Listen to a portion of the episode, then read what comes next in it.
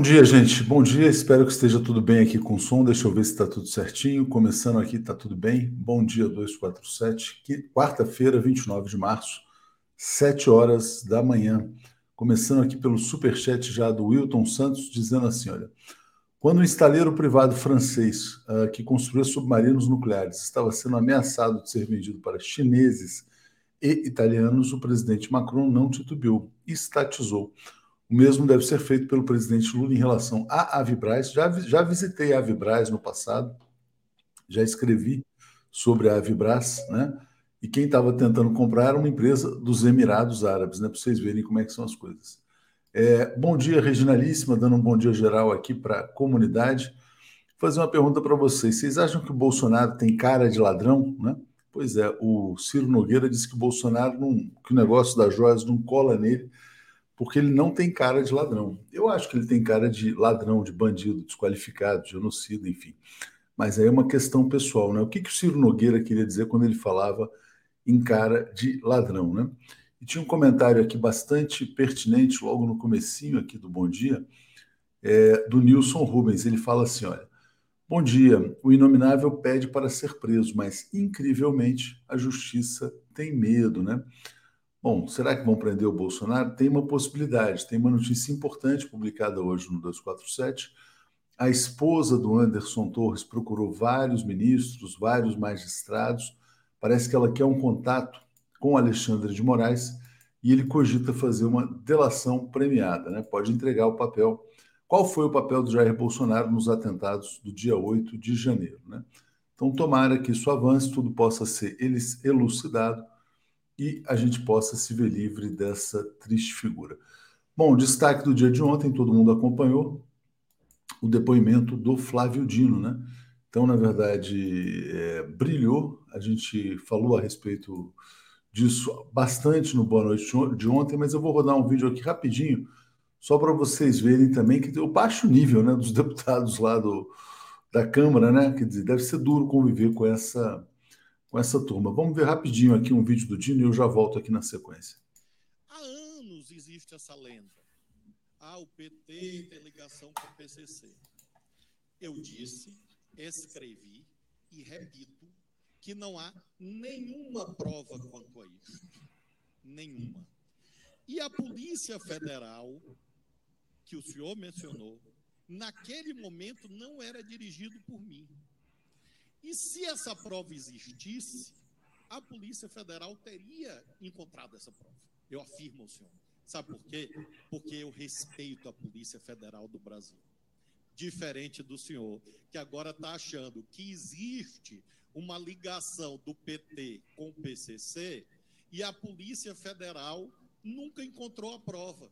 Se a prova existisse, essa prova teria sido encontrada.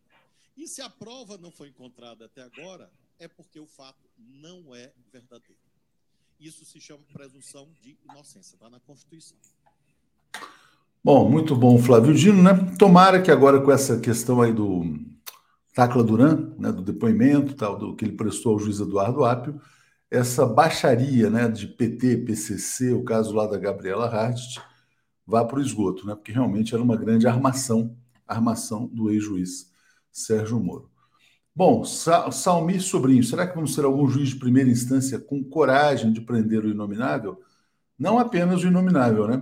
Prender ele e também o Nelson Piquet, que escondia a mercadoria, né? O pessoal está dizendo que o som está baixo. Por que, que o som está baixo?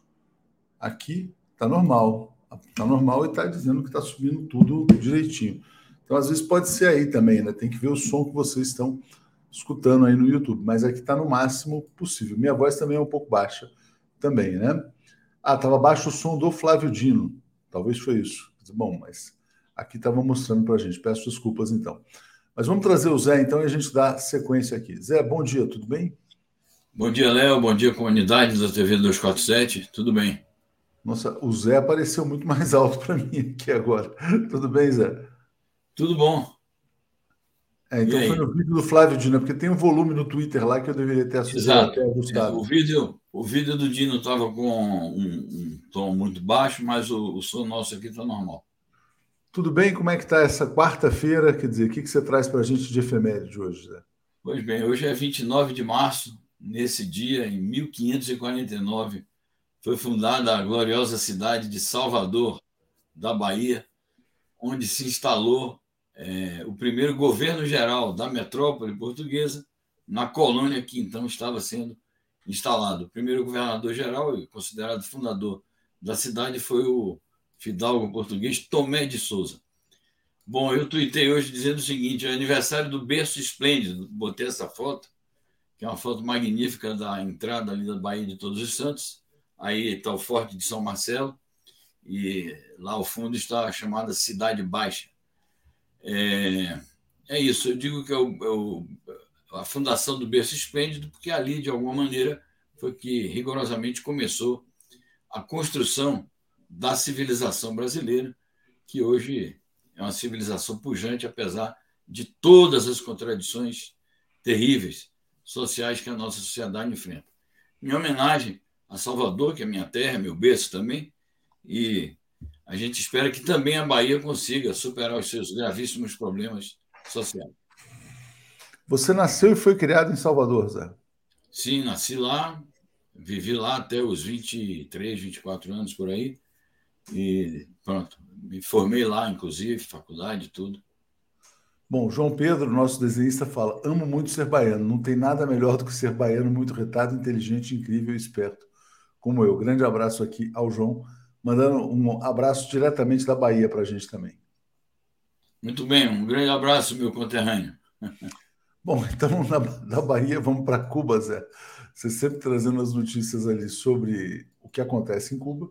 Então tem aqui um discurso do Dias Canel falando sobre educação. Diga lá, Zé. É, na verdade, foi uma entrevista que ele entrevista. deu. É, ele deu entrevista a uma antiga dirigente da. É, ela foi presidente da Assembleia Nacional, Parlamento do Equador, é uma ativista é, política importante da revolução que foi dirigida por Rafael Correa. E o presidente Dias Canel tem dado entrevistas importantes para a internet, que são transmitidas no YouTube, tem dado entrevistas a personalidades estrangeiras, sobretudo eh, latino-americanas, e na de hoje se ressalta a prioridade que a Revolução Cubana dá à educação. Mas essa é apenas uma primeira parte, é um pequeno fragmento da entrevista que sairá uma série, talvez três, quatro vezes durante a semana, e a gente vai remetendo o nosso internauta também para acompanhar essas opiniões do presidente cubano, que são sempre muito importantes. Obrigado aqui a Sônia Lacerda nos apoiando. E aqui, ó, Anaildes fala: Deus me livre de não ser baiana, né? Os baianos têm muito orgulho né, da terra natal.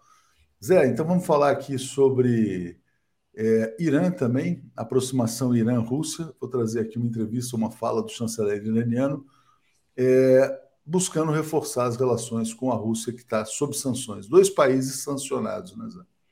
Perfeito. É uma visita muitíssimo importante, tem importância estratégica. Primeiro, porque a própria matéria diz, é, dá, reproduz declarações do chanceler iraniano que a principal expectativa dele é a discussão com a Rússia, com o governo russo, sobre o tratado que foi assinado é, em 2015 com o Obama, ainda era o presidente Obama, é, e esse tratado foi assinado não só com os Estados Unidos, com os cinco países integrantes do Conselho de Segurança da ONU, mais a Alemanha, que, embora não seja um país membro do Conselho de Segurança da ONU, Conselho Permanente, tinha interesse precípio no assunto.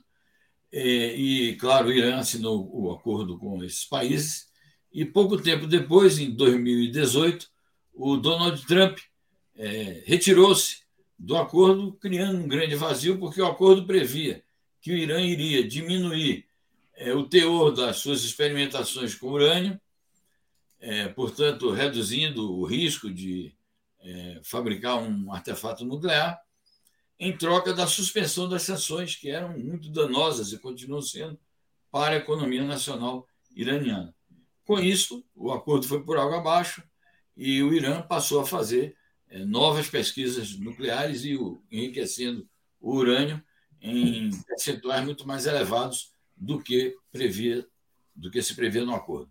Mas não só no acordo nuclear é, reside o foco da visita do chanceler iraniano na Rússia.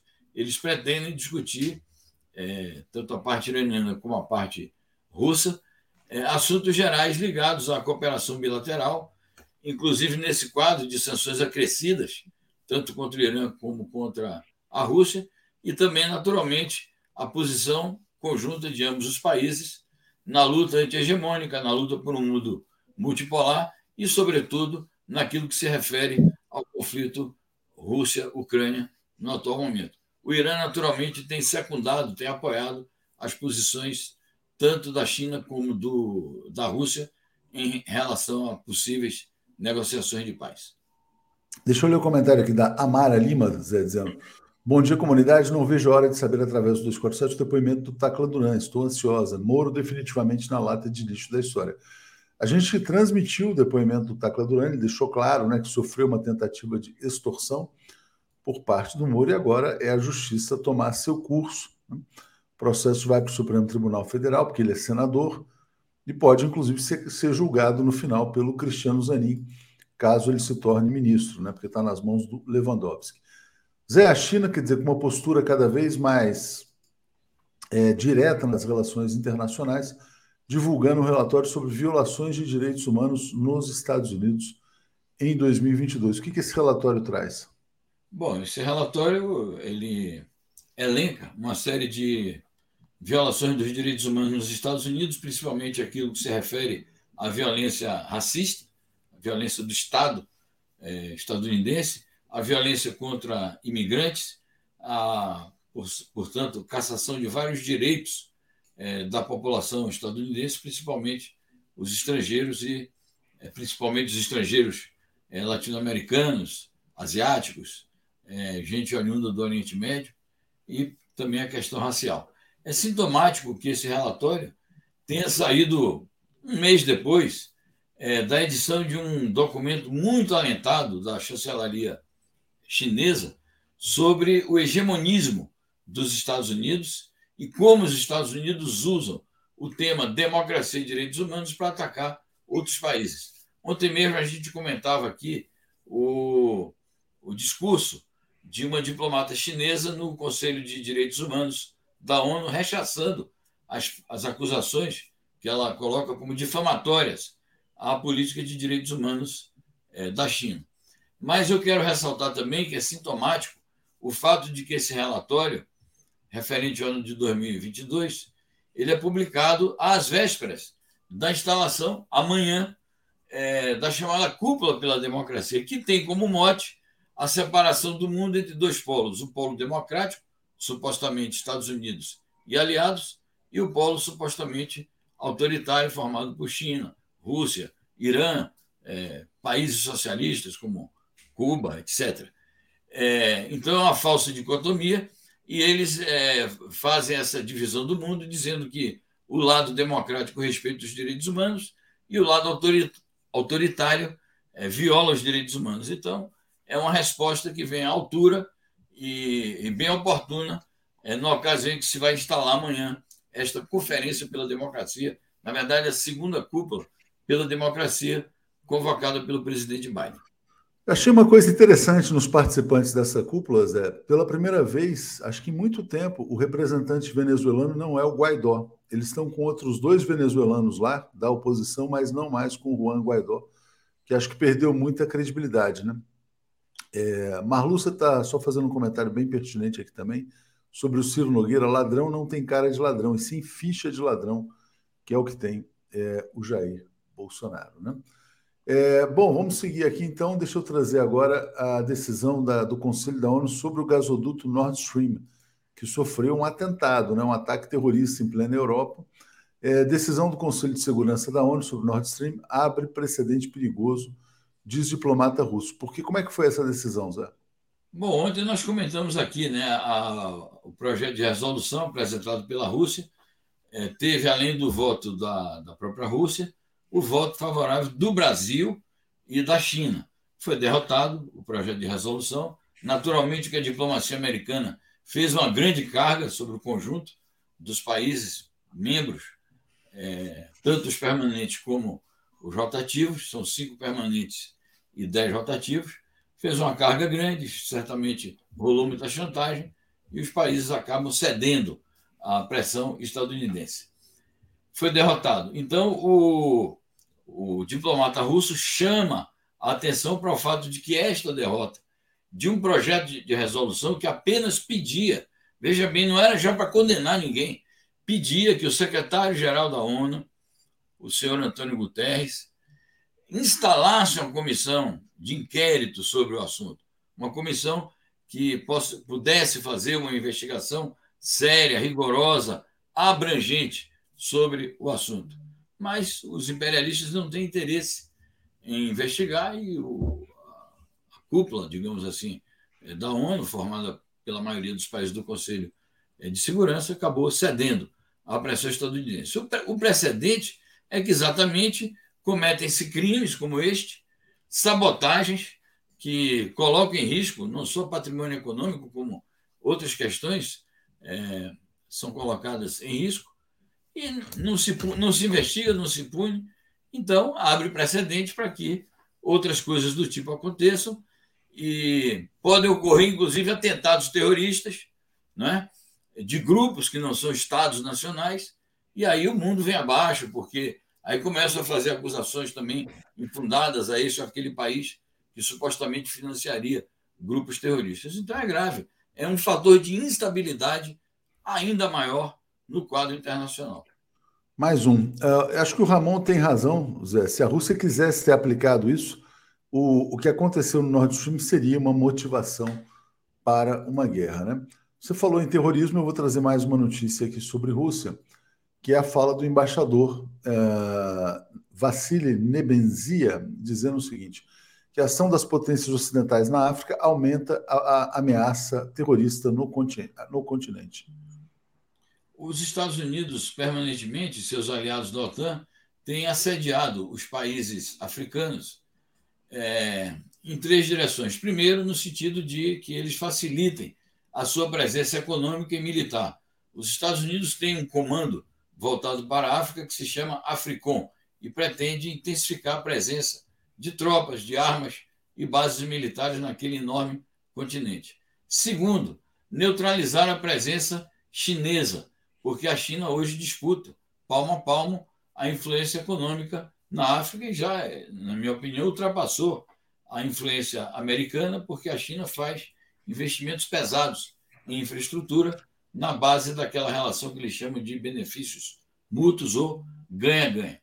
E o terceiro aspecto é a pressão que os Estados Unidos têm feito é, contra ou sobre os países africanos para que não se posicionem é, nem de maneira neutra, nem de maneira favorável à Rússia, ao que muitos países, é, na questão da Ucrânia, né, ao que muitos países africanos dizem que não podem se afastar da Rússia, nem condenar a Rússia, porque eles têm vivo na memória é, todo o trabalho, toda a solidariedade, toda a cooperação que a antiga União Soviética fazia com os países africanos. Então, é um, um tema de disputa é, política, econômica, ideológica, e, portanto, o, o representante russo na ONU tem chamado a atenção para o fato de que essas pressões podem facilitar é, a presença também e a eclosão de ações terroristas na África, seja por conta de uma reação à interferência militar dos Estados Unidos, seja por conta de uma insatisfação com as condições é, vexatórias de vida que essas populações vivem. O Zé, você falou sobre os investimentos chineses na África, né? É, outro dia eu vi os vídeos da construção da nova capital do Egito pelos chineses, é um negócio impressionante. A China está construindo uma nova capital no Egito. Né? Ah, importante também o que eles fizeram na Etiópia, que virou um hub internacional com os aeroportos. Eu acho que o Brasil deveria é, aproveitar, na verdade, a volta do presidente Lula para voltar a disputar a África, né? Como fazia quando tinha suas empresas de engenharia ativas. Né?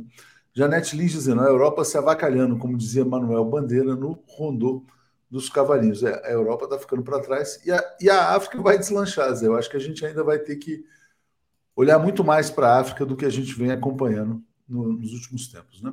Bom, e a Europa se avacalhando, como disse aqui a Janete, né? Bom, multidões vão às ruas em décimo dia de greve na França. Outro dia teve uma greve geral na Alemanha também. A insatisfação social crescendo muito na Europa, Zé.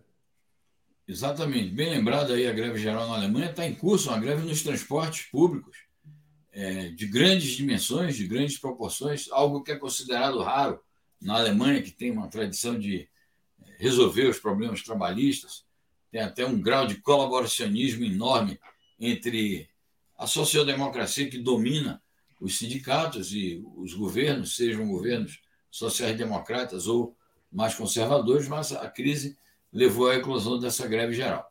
Na França é isso, pelo décimo dia consecutivo, multidões têm ocupado não só a capital Paris, como conjunto das principais cidades ao longo do interior da, da França, com ações muito combativas. Tem havido algumas manifestações de violência. É, a mídia internacional, a partir de pressões também de, da própria França, é, dá destaque principalmente aos incêndios, às ações dos black blocs, etc., como se o movimento se restringisse a isso. Isso não é verdade, a gente vê diariamente milhões de pessoas nas ruas é, das cidades francesas. É, há uma grande novidade, que é o seguinte: o, a primeira-ministra, essa Elizabeth Borne, ela é, está marcando, naturalmente mandada pelo, pelo presidente da República, está marcando uma audiência com os sindicatos, que deve ser no começo da próxima semana. É um primeiro é, sinal, digamos assim, de que o governo pode ser vencido, porque eles antes estavam fechados em copas, diziam que não iam conversar com os grevistas nem com os representantes dos manifestantes. Há a possibilidade de que progrida uma causa é, que está sendo apresentada junto à Corte Constitucional, que é o Supremo Tribunal da, da França, a Corte Constitucional Francesa pode revogar a, a reforma e também o próprio Macron pode ser levado. Vamos ver como será essa conversa com a primeira-ministra, mas a intensificação da luta e o isolamento político do Macron podem levar a que ele é, recue de alguma maneira. Isso é uma das possibilidades que está em aberto. Ou seja, o fato de ter sido aprovado não quer dizer que já está em vigor e que é irrevogável. Pode sim é, haver um recuo por parte dos poderes franceses. É muito boa ideia do Carlos Augusto Pereira de que a gente tem um correspondente na África, né? Quem sabe a gente faz alguma parceria com algum veículo de Angola, Moçambique, mas que possa ter uma visão mais ampla sobre o continente também. É, Zé, deixa eu trazer aqui uma notícia importante que saiu na Bloomberg agora há pouco. É, esse aqui é o Jim O'Neill, né? Eu, inclusive, já o entrevistei no passado. Foi ele que criou a palavra BRICS. Ele era economista da Goldman Sachs. E aí ele começou a fazer uns exercícios dizendo que o eixo dinâmico da economia mundial iam ser essas quatro letras, né? Brasil, Rússia, Índia e China. E aí projetou o crescimento. Ele nem imaginava que os BRICS iam virar um bloco político, era só um exercício estatístico. E agora ele está dizendo o seguinte: quer dizer, que os BRICS devem adicionar novos membros e conter a dominação do dólar, né, que é o grande desafio. Então, por exemplo, nessa divisão do mundo, Rússia e China já vão comerciar nas moedas locais. É, o Brasil está estabelecendo uma casa, uma câmara de compensação para pagar as importações chinesas em moeda local e a China também pagar as, as suas importações na moeda local, no yuan, né? Então, como é que você avalia essa declaração do Jim O'Neill sobre o futuro dos BRICS? É isso, ele está vendo a realidade, eu acho que está coberto de razão. É, é, o retrato do que está acontecendo. A gente tem noticiado aqui já que mais de uma dezena de países chamados de emergentes é, se candidatam a se tornar membros do, do BRICS, entre eles a, nossa vizinha aqui, a Argentina, o Irã também, a Arábia Saudita, Indonésia, vários países então, isso é uma realidade que vai se impor. É, tenho a impressão de que os BRICS, na próxima cúpula, vão discutir com, de maneira mais detida, mais focada, os mecanismos para dinamizar é, as discussões sobre as adesões, e acho que as condições melhoram enormemente com a ida da nossa presidente Dilma para comandar o Banco do BRICS, que é um banco de fomento e os bancos de fomento podem desempenhar um papel importantíssimo, no caso, este banco, o banco, o novo banco de desenvolvimento, pode desempenhar um papel decisivo é, no fomento ao desenvolvimento desses países do BRICS e de outros, esses que se candidatam a se tornar membros. Então, acho que a declaração do economista está, do jornalista econômico está. É, você falava da Dilma, já tinha aqui uma foto separada, né? Quer dizer, o primeiro dia de trabalho no Banco dos BRICS, então já chegou chegando, né? Está lá no comando novamente. Parabéns a Dilma. É, Rui Abreu dizendo: bom dia. A submissão da Europa aos Estados Unidos cria, cria crise econômica e social. Em convulsão, a Europa continua a caminhar para a extrema-direita. É, e a esquerda continua sem apresentar proposta de alteração sistêmica. Né?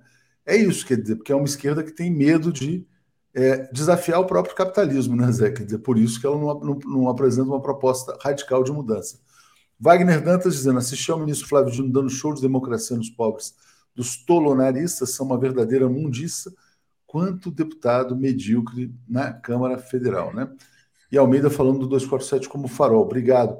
Zé, foto fantástica, né? Quer dizer, então a Dilma ali realmente agora acho que vai de fato exercer um papel muito importante. A imprensa medíocre brasileira tratando o cargo como se fosse uma boquinha, né? Ah, o Lula arrumou uma boquinha para Dilma, vê se pode. É terrível, é um amesquinhamento completo de, de, um fato dessa envergadura que tem dimensão geopolítica. É, essa foto é bem pedagógica né, sobre o papel da Dilma. Tem quatro engravatados aí sendo comandados pela presidente Dilma. Lembrando o seguinte, Léo, o banco, o Banco do Desenvolvimento do BRICS foi criado é, a decisão de criá-lo foi em 2014 aqui, numa cúpula que houve em Fortaleza, sob o comando da Dilma. E estavam aí os grandes personagens da política. Estava lá o Xi Jinping, estava lá o, o, o Putin, estava é, o, o, o ex-presidente da África do Sul e a Dilma no comando daquela cúpula do BRICS. Então é importantíssimo, realmente tem um papel estratégico extraordinário e eu não tenho dúvida é, de que a Dilma vai alçar ainda mais o papel dessa instituição é, financeira internacional, que, que vai. É, eu acho que esse novo Banco de Desenvolvimento do BRICS ele vai ultrapassar em muito o papel, por exemplo, de bancos como o Banco Mundial. Do Banco Mundial, exatamente. FMI. Até porque, Zé, assim, quer dizer, por que, que esses bancos pararam, os bancos de desenvolvimento do passado? Porque eles não estão mais representando o eixo dinâmico da economia mundial. Qual que é o país que é o grande país superavitário? É a China. Né? Por que, que esse banco fica na China? Porque a China é quem, na verdade, mais aporta recursos para o Banco de Desenvolvimento. E vai ter um papel crucial, Zé, nessa discussão que o Dinho O'Neill colocou, que é a desdolarização também das relações internacionais. Então, é criar mecanismos para grandes investimentos que sejam pagos, compensados nas moedas dos próprios países. Né? Acho que a Dilma vai estar na vanguarda da economia mundial. Diga, Zé. Sem dúvida. E fazendo um paralelo, naturalmente, que o que eu vou falar aqui tem uma dimensão menor, mas tem o mesmo significado, faz-se agora uma campanha terrível contra o BNDES, sob nova direção, sob o comando do Mercadante, eles começaram a fazer uma sabotagem. Aí agora vem o relatório do, do Banco Central é, dar umas indiretas e dizer que tem um polo na economia que é, digamos assim, desenvolvimentista, a moda antiga e tem um polo que seria moderno, que seria representado pela, é, pelas finanças, pela fazenda, que dialogaria melhor é, com o mercado. Então está começando a surgir essa onda, porque essa mesma mídia, que a mesquinha, o novo Banco de Desenvolvimento no âmbito do BRICS, é, tenta fazer o mesmo com o BNDES, que sabe que o BNDES pode ser um braço importante para fomentar o desenvolvimento nacional. Eu queria Léo, aproveitar, a gente falou da França agora há pouco, eu acabei de receber também uma notícia de que está sendo depositado, como eles chamam lá, é um pedido de processo de referendo de iniciativa popular para revogar o, a reforma da Previdência. É, foi depositado já por mais de 240 parlamentares franceses. Então, esta é outra alternativa também que, que aparece no horizonte da luta dos trabalhadores franceses. Agradeço aqui ao meu amigo Henri Blotnik, que é um ativista do Movimento da Paz é, na França e membro do Partido Comunista Francês, que acaba de me enviar essa informação preciosa. Muito bom. Zé, e eu vou entrevistar então a Márcia Tiburi às três horas. Ela vai estar falando diretamente da França, vai ter informação. Acho que ela está na França, né? talvez esteja em Portugal, mas acho que está na França. Obrigado, Zé. A gente se vê às 10 horas então aí. Isso, 10 horas, o mundo como ele é, vamos discutir sobre a cúpula da democracia, entre aspas, do Joe Biden. Obrigado, um abraço. Valeu, tchau, tchau. Bom, bom dia aqui ao Paulo, bom dia ao Marcelo. Alex está de férias, Vermelho Pimenta dizendo: Bom dia, queridos do 247. Ontem tive náuseas ao assistir a Conja se fazendo de vítima, cara de pau ao quadrado, né? É, ela está tá falando dessa sessão aqui, Clóvis menciona. Flávio Dino deu um show, colocou todos os deputados bolsonaristas no bolso. Bom dia, Paulo, tudo bem?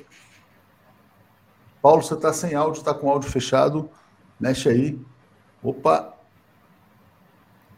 Ah, sim. Bom dia. Bom dia todos, bom dia, Marcelo. Bom dia a todos e todas. Bom dia, bom dia, Marcelo, tudo bem? Bom dia, Léo. Bom dia, Paulo. Bom dia, comunidade. Realmente bom... foi um show do Flávio Dino ontem. Já já a gente entra no tema Flávio Dino, de fato arrebentou. Só queria botar essa manchete nossa aqui, que casa com o um comentário da Marilda Jardim. Ela fala: a Folha dando espaço para Steve Bannon, né? Por que que, assim, quer dizer, eu, em tese, né, quer dizer, vamos dizer assim, no mundo ideal, eu não sou contra que você tenha uma entrevista com qualquer pessoa, né? Por exemplo, Hitler poderia ser entrevistado, ok, tal. Mas olha aqui, ó, Folha abre espaço para Bannon dizer que as eleições foram roubadas no Brasil. É isso, quer dizer, o eixo da entrevista dele é esse. Ontem houve uma sessão no Supremo Tribunal Federal para discutir o papel das big techs, das grandes plataformas na desinformação, né? Ah, veja bem, as plataformas digitais permitem discurso negacionista, permitem mentiras, essas mentiras se alastram, aí as pessoas sofrem lavagem cerebral, vão lá e destroem o Supremo Tribunal federal. Né? Agora, bom, se as big techs não podem abrir espaço para esse tipo de discussão, por que, que a Folha de São Paulo pode? Né? Então, aqui, essa é a grande discussão.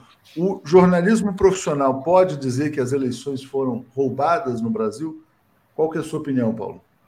É inacreditável, mas é esperado. A gente está vendo um realinhamento da, de um setor importante da grande mídia, que está indo à forra. A gente, uh, uh, uh, aquela ideia de que, bem, o Lula ganhou a eleição, aquele setor que havia enriquecido com o Bolsonaro, aproveitado tudo com o bolsonarismo, estava se reconciliando com a democracia, reconciliando com a normalização do país. Foi por isso que ter demonstrado, teoricamente, teria demonstrado isso nas eleições. A gente está vendo que não. A gente está vendo que, na verdade, aquele, aquele espírito de ir à forra, de inviabilizar o governo Lula, de preparar um terceiro turno, ele, ele existe. Ele existe. Vamos dizer assim, uh, se, se, o Lula der totalmente errado, de, desse ponto de vista, vamos dizer assim, já é uma vitória. E esse, essa, uh, uh, essa entrevista da Folha com o Steve Bannon, que não é uma entrevista de jornalismo, se a gente pegar, o Hemingway entrevistou Hitler. O Hemingway, certo? Que a gente que ninguém vai dizer que na época era um, um, um grande é, um, um, jornalista de esquerda. Portanto, quando a, gente, quando a gente vê isso, o problema não é quem você entrevista, o problema é o que você entrevista e como você entrevista. Aquela é uma entrevista de quem realmente assim uh, uh, está ajoelhado diante de um conspirador, diante de um inimigo da democracia, que fala da eleição como se fosse assim fala de eleição fraudada, perseguição a Bolsonaro. Quer dizer, aqui, aqui, todas aquela, aquelas uh, uh, lendas que a extrema-direita mundial quer espalhar sobre o Brasil como para tentar abrir um terreno para um retorno bolsonarista, e, e, na verdade a gente sabe que não tem valor algum. Ou seja, isso aí que nós estamos vendo é assim, vamos assim, é bom a gente não ficar espantado, a gente tem que ficar indignado. Mas espantado eu acho que não, porque de fato tem uma extrema-direita que está que tá vindo e ela regimenta, por exemplo, veículos que abrem espaço. A Folha, vamos lembrar, durante a ditadura, no pior momento da ditadura, a Folha ela servia, ela criou um jornal que chamava-se Folha da Tarde, que era porta-voz dos órgãos de tortura de presos políticos. Isso era a Folha de São Paulo durante a ditadura. Ela divulgava torturas como se fossem. Uh, ela, ela, ela era simplesmente as, as mentiras que a, que a ditadura produzia, que, que os torturadores divulgavam sobre a morte de presos políticos sob tortura, inventando fugas e outras coisas assim. A Folha, publicava, a Folha da Tarde publicava como notícia e, a, e o folhão silenciava. Bem, agora, aparentemente, e infelizmente, porque não é uma coisa necessária, a, a, a, Folha volta às origens. A entrevista com Steve Bannon é, sim, é realmente tapete vermelho para o golpismo. Não, é muito interessante porque todas essas mentiras né, que, que prosperam nas redes sociais, elas nascem na imprensa convencional. Claro. E depois elas vão sendo ampliadas e ali amplificadas. Né? Então, aqui, ó, eles perguntam assim, quer dizer, na Folha de São Paulo. Olha, os presidentes direitistas perderam as eleições. Ele fala, não, discordo, não perderam. Trump não perdeu, Bolsonaro foi roubado. Com base no que o senhor diz isso? Ah, tinha mais gente. Não tinha... Aqui, Lula tem pouco apoio popular e você vê muitas pessoas protestando contra as eleições. Eram uns, uns, gatos pingados lá em Brasília, na verdade, não eram muitas pessoas. Né? E aí depois ele fala: bom, e qual é o futuro da direita então? E aí segue a entrevista. Aí ele fala: ah, o Eduardo Bolsonaro vai ser presidente tal. Marcelo, como é que você vê esse tipo de abertura para os porta-vozes do nazifascismo na imprensa brasileira? É, Léo, é incrível. É, nós estamos realizando na ABI um seminário que você ontem foi, foi falar. Muito legal muito, tem, tem sido muito elogiado, e ali está se comentando justamente isso, o peso que determinados órgãos dão a determinados assuntos, em detrimento de outros. Você pega o jornalismo na televisão, por falta de repórter, eles se limitam a comentar determinados assuntos. E aí você fica perguntando como é que eles puxam uma pauta e deixam outras de lado. Por que trazer esse cara para a primeira página da Folha, enquanto vários outros assuntos importantes, necessários, deixam de ser esmiuçados ou até serem noticiados? A opção pela pauta é uma opção política, no fundo o que eu vou noticiar, o que eu vou deixar de noticiar. Como eu vou noticiar ou como eu vou deixar de noticiar. Essa questão da imparcialidade do jornalismo, que para mim é uma balela, o jornalista tem que ser imparcial ao relatar os fatos tal como ele acontece. Mas a visão do jornalista já vem embutida, embrulhada numa experiência de vida dele. Queira-se ou não, nessa experiência de vida, ele traz conceitos que ele já desenvolveu. O cara à direita vai trazer conceitos à direita. O cara à esquerda vai trazer conceitos à esquerda. Mas isso não vai viabilizar a narrativa. Então, ao abrir espaço para essas pessoas, você está trazendo seus conceitos. A Folha está querendo o quê? Questionar a eleição? Achar que a eleição. Ou ela quer mostrar que a direita está ativa? Será que essa é a forma de mostrar que a direita está ativa? A direita está ativa, mas a direita. Ontem o Flávio Dino mostrou isso. É infantil. No mínimo infantil. As cenas de ontem na CCJ eram de se dar gargalhada. Entende? Porque esses bolsonaristas brasileiros, que esse cara fica é, é, incensando, dizendo que o Bolsonaro ainda está aí, não sei o quê, esses bolsonaristas não estão preparados para um debate político. Essa é a realidade. E a Folha, ao fazer uma opção como essa, está mostrando qual é o viés dela. Eu não entendo o que, que ela quer chegar. Não, mas eu acho que eu entendo. Vou passar até para o Paulo, que eu acho que é o seguinte: está muito difícil é, fazer renascer uma, entre aspas, direita democrática. Né? E está muito difícil também colonizar completamente o governo Lula e transformar o governo Lula num governo de direita. E aí, aí sobra a extrema-direita. Então, eles não podem matar a extrema-direita. Então, você tem um pedaço da burguesia que quer matar a extrema-direita, que quer tornar o Bolsonaro inelegível, e você tem um pedaço da extrema-direita que quer, não, deixa a extrema-direita viva é, e a gente vai ver, inclusive, nas eleições municipais, né? tem a possibilidade do Eduardo Bolsonaro disputar a Prefeitura de São Paulo, do Flávio Bolsonaro disputar a Prefeitura do Rio, e vai ter esse teste de força deles. Ele chega amanhã, no dia 30 de janeiro, Pode ser que tenha até confusão em Brasília. 30, 30 de, mar, de março. Isso, Isso amanhã. Não de janeiro. Você falou é, 30 é, desculpa, de janeiro. 30, 30 de março. O Antônio Sérgio, capitalistas estão radicalizando a cada dia que passa. Já entenderam que capitalismo e democracia são incompatíveis e o povo tem que ficar atento a isso. Aí, aproveitando a volta do Bolsonaro, é, Paulo, seguinte. Até o Estopa falou assim: ó, já é caso de prisão preventiva do Nelson Piquet, porque ele escondia a propina roubada lá do. a propina recebida pelo Bolsonaro. Quer dizer, o cara é notoriamente bandido, classicamente bandido, mas aí vem o Ciro Nogueira diz que ele não tem cara de ladrão, aparecem, aparecem as joias na fazenda do Piquet e tudo fica por isso mesmo. Diga, Paulo. Exatamente. Bem, primeiro a questão das joias, né? Quer dizer, as joias, elas são. Uh, houve um tempo, né, na, na, no tempo das Arábias, os tesouros, aquela coisa toda, era uma coisa. As joias, as joias hoje são a melhor maneira de você transportar dinheiro roubado, dinheiro que é fruto de crime porque elas são assim, você não fica carregando pacotes de dinheiro, você fica lá, você guarda, você fica no cofre, a hora que você precisa vender, você vende, muita gente compra sem origem. Então, então as joias, assim, é, é, elas funcionam, não assim como aquilo que muitas pessoas imaginam, olha que beleza. Não, são reserva importante de valor e que você e que serve justamente para quem quer esconder a origem de sua riqueza, a origem de seus valores. Não há dúvida que essa, essa, essa montanha de joias que está, que está, que está aparecendo eh, nas bagagens do Bolsonaro, do Bolsonaro, é parte disso. É, assim, é uma reserva de valor, é um ato, né? Então, então uma Na verdade, dessa presente, tá ah, eu queria, ah, eu As joias são equivalentes, para deixar mais claro para o pessoal, da mala de dinheiro. O Bolsonaro não podia entrar é com uma mala de dinheiro, de dinheiro no avião, mas ele, em vez de entrar com uma mala de dinheiro, ele recebe uma joia e esconde na fazenda do Piquet. É como se ele estivesse escondendo malas Agora, de dinheiro na fazenda do Piquet.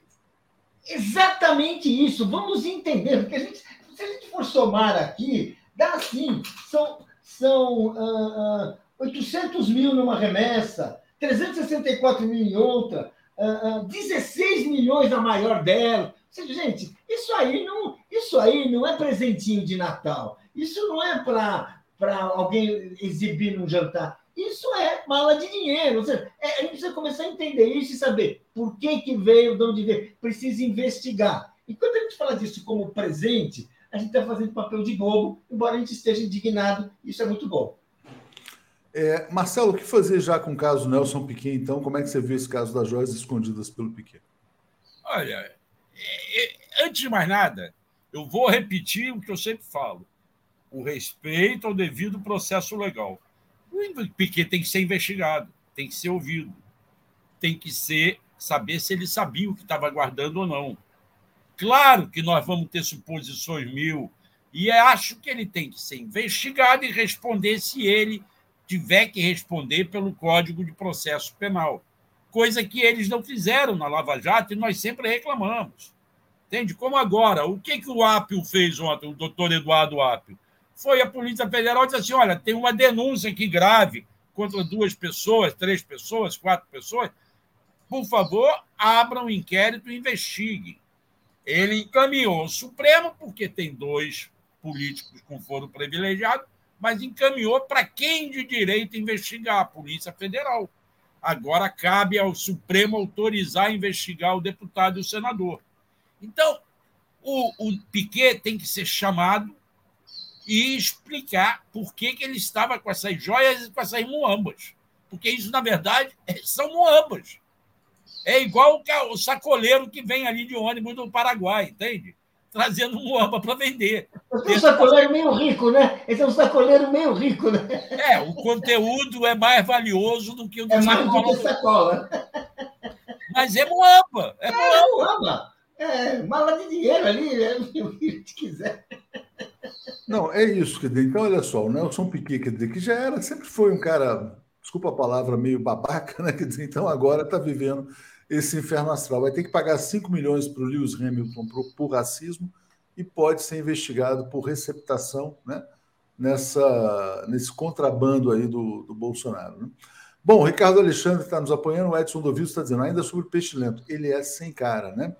Uh, e o Gilberto Geraldo está dizendo, uma das decisões mais acertadas da minha vida foi encerrar uma assinatura de quase 27 anos com a Folha. É, Júlio Beraldi está dizendo que Dino deu uma aula de dialética, modo Schopenhauer. Júnior Lage dizendo, poucas vezes vemos o Vadir Damus rindo. Ele é sério, mas ontem gargalhava, né? Que é o baixo nível dos parlamentares também. A gente já vai entrar no tema Flávio Dino. Deixa eu só colocar rapidamente, porque o Marcelo o, mencionou o, o seminário o, da. Diga, Marcelo. Só uma coisa, sobre essa história da Muamba, eu uhum. chamo a atenção dos nossos leitores, que está no 247, uma matéria muito bem feita pelo meu amigo Lúcio Castro, Lúcio de Castro, que é da Spot, Spotlight. Spotlight. É, que ele mostra que foram muito mais bagagens que vieram, porque o, o, o, o agente federal lá teve que. O, o agente não, o militar que andava com, com o ministro, teve que pagar extra na bagagem, 700 ah, dólares. E tem mais de 100 viagens registradas para a Arábia Saudita. É, Marcelo, só rapidamente aqui, ó, botar. É. Uh, esse aqui foi o seminário na BI, né? Quer dizer, então especialistas apontam o jornalismo hoje nas mãos das grandes plataformas digitais, das big techs, tem uma discussão sobre regulação acontecendo. Mas vamos entrar no tema Flávio. Seminário que continua, tá? Até sexta-feira está tendo debate, está na TV e YouTube da BI, ao vivo. Boa. Vamos lá. Uh, bom, uh, ontem o TSE manteve a condenação do Nicolas Ferreira por compartilhar mentiras contra o presidente Lula. E aí criou-se aquela polêmica, né? Ah, o Rui Falcão teria sido homofóbico porque teria falado chupetinha. Aí depois não, não, foi. não foi, o Rui, não foi o Rui Falcão, foi o Janones. Né? Mas, enfim, dizer, talvez o chupetinha tem conotação uh, homofóbica para quem quer, né? Porque, na verdade, quando eu era criança, só para fazer uma coisa engraçada, é, quando era criança, menino, né? Eu estudava numa escola no Colégio Dom Bosco, em Brasília, e aí você tinha lá os times de futebol, e quando você era menino, você jogava no time chupetinha, né? Chupetinha porque eram as crianças, então era um pouco isso. Então não tem nada demais. O Nicolas é uma criança, ele não cresceu, não amadureceu. De vez em quando vai lá, se faz de Nicole, põe uma peruca. Mas enfim, ele criou essa situação para ele e tentou fazer da sessão lá do Flávio Dino um circo. E o Flávio Dino estraçalhou com todo mundo, realmente, muito elegantemente. Qual o balanço que você faz dessa passagem do Dino pela CCJ? Diga lá, Paulo, depois eu vou rodar um vídeo de passar. Diga, Paulo. Pois é, né? Você vai rodar um vídeo uh, uh, que é mais enfático do que eu vou poder dizer. Mas o Flávio Dino, ele provou ontem que ele, uh, ele é um desses grandes quadros políticos do país neste momento. Quem, quem quem já conviveu, quem já entrevistou, quem já prestou atenção nos discursos do Flávio Dino, nas suas reações, ele é um sujeito centrado, que tem princípios que ele domina com clareza, que ele não arreda a pé de suas opiniões, ao mesmo tempo ele não é um sujeito sectário, ou seja, ele é um, ele é um quadro político sob medida para certas circunstâncias. E uma dessas circunstâncias era a sessão de ontem na Câmara, onde ele foi assim, ele deu simplesmente um show, porque assim, é, é, ele está na posição democrática, ele às vezes é um democrata radical, mas não sai da linha da democracia, portanto, foi a demonstração que ele deu ontem. Todas as respostas que ele deu, que ele explicou, ele envergonhou seus, seus detratores e seus críticos, porque ele estava sempre resguardado pela, pelos princípios da, do Estado de, de Direito, pela, pela, pela, pelo debate que o, que, o, que o Brasil aprendeu a fazer na resistência à ditadura, ou seja, então ontem foi assim, foi realmente assim. Ah, se alguém tinha uma dúvida da, da importância do Flávio Dino neste Ministério da Justiça, eu acho que ontem ficou muito claro. É, Marcelo, deixa eu só rodar o vídeo antes que me mandou aqui. Vamos rodar aqui uh, arquivo. Esse é fantástico, esse é fantástico. É. Vai, vai, rodar aqui rapidinho, vamos lá. Aí. Tanto essa história fizeram até, deputado Alfredo, eu, eu acho muito engraçado essa indústria de fake news eu, da política. Eu só não acho mais engraçado porque ela é criminosa. Fizeram essa ideia de que não tinha escolta policial. Eu afirmo ao senhor que é mentira. Como também é, o senhor me pergunta se eu tenho muita macheza. Não é algo que o senhor me pergunta, porque se o senhor está interessado nesse assunto, eu informo que eu não estou interessado nesse assunto. Agora, sobre, sobre este aspecto, sobre este aspecto, informo ao senhor, olhando no seu olho, eu não tenho medo de ninguém, nem de nada. O senhor pode ter certeza disso. Agora, claro que eu não sou justiceiro. Marcelo, o que, você achou do dia de ontem? Ah, e aí, essa coisa de Nicolas Ferreira, enfim, diga lá. Teve um, um, um, um, nosso telenauta aí, eu acho que foi uma telenauta, que nos chamou a atenção que até o Adi Damus, que é um cara sisudo, saiu dando gargalhada ontem. O Dino conseguiu fazer o, o, o Adi Damus sorrir na frente da Câmara. É, o Dino é muito esperto politicamente pelo que fala e pelo que não fala. Reparem que estava todo o staff dele lá atrás. Mas quem ele colocou do lado esquerdo dele? O diretor-geral da Polícia Federal. Na semana em que todo mundo ficou falando da Polícia Federal para cá, o Dino para lá, o Dino falou isso, a Polícia Federal. Ele fez questão de botar o André Guimarães ali do lado esquerdo dele, do lado direito estava o Rui Falcão. E ele deu um show. Deu um show, porque, além do tudo, ele é crítico e ele é espirituoso nas respostas. Quando quiserem encurralá-lo com a questão do Lula ter dito uma coisa de uma operação e ele ter dito outra, ele lembrou óbvio, assim, eu devo obediência ao Lula, eu sou cargo de confiança do Lula, jamais falei algo que o Lula não soubesse que eu ia falar e jamais fui demitido. Até hoje não fui demitido. Então, mostro que eu estou respondendo. E aí vieram os deputados. Essa resposta aí é uma bobagem em torno da visita do Flávio Dino à comunidade da Maré aqui no Rio. Todo mundo inventou que ele foi lá sem segurança, é sinal de que entrou em negociação com, com tráfico de drogas. Ele foi lá convidado por ONGs, ficou na sede das ONGs, que é logo na entrada da, da comunidade. Ele avisou as forças policiais do Rio e da Polícia Federal. Ele teve escolta, mas não precisa andar com caras armados ao lado dele. E ele mostrou que fazer política é também ouvir e disse que foi o que mais aprendeu foi essa visita à comunidade, que ele vai repetir não só na Maré, como em outras. O que falta são esses políticos. Aliás, o Lula gosta muito de fazer isso também. Saírem do gabinete em Brasília e irem ao contato com o povo. Conversar uma obrigação, né, Marcelo? Pois é. Uma obrigação, não foi nada, não tem nada demais, ele fez muito bem e tem que fazer outras vezes também. Deixa eu trazer aqui uma notícia que pode ser muito importante a se confirmar, né? É, que é essa aqui, a possibilidade de delação do Anderson Torres apavorando o bolsonarismo. Né? Ele já está preso há mais de um mês, é, trocou de advogado, um dos advogados dele era o Demóstenes Torres, que não é mais, trocou um outro advogado também, e a mulher dele, que é a Flávia Sampaio Torres, é, visitou vários magistrados e ela está tentando um encontro com o Alexandre de Moraes. Bom, o Anderson Torres está se sentindo abandonado e pode eventualmente delatar o Jair Bolsonaro. É nessa ação, né, porque ali tem a tal da minuta golpista, que a gente pode ter a tal inelegibilidade do Jair Bolsonaro.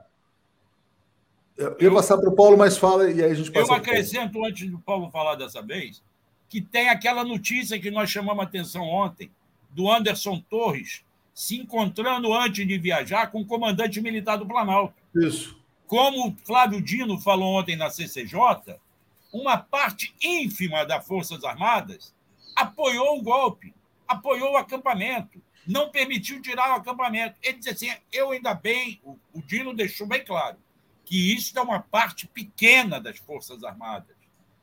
A maior parte está com a legalidade. Eu não sei mensurar isso.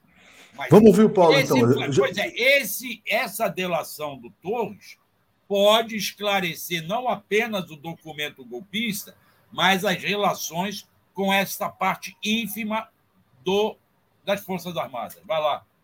Paulo, Bolsonaro pode chegar sob a ameaça de uma delação do Anderson Torres? Olha, a delação premiada existe para isso. Para que, que você cria uma, uma barganha, porque isso aqui é delação e prêmio, a gente sabe, é uma barganha que funciona em vários momentos. E eu acredito, eu acredito nessa hipótese. Eu acho que esse momento, o Anderson Torres, que é um, um, um, um quadro uh, do Estado brasileiro, bastante ambicioso, que estou falando isso com todos os sentidos positivos que eles quiserem dessa palavra, que tem projeto de carreira, né? que está se vendo ali agora, assim, claramente ele, ele, ele, ele, ele participou de um projeto que deu errado, um projeto que caiu fora da história. Ele é um personagem correto, ideal para delação premiada. Vamos dizer assim, aquilo que a gente olha e fala assim, ó, bem, esse sujeito pode fazer isso e pode colher benefícios.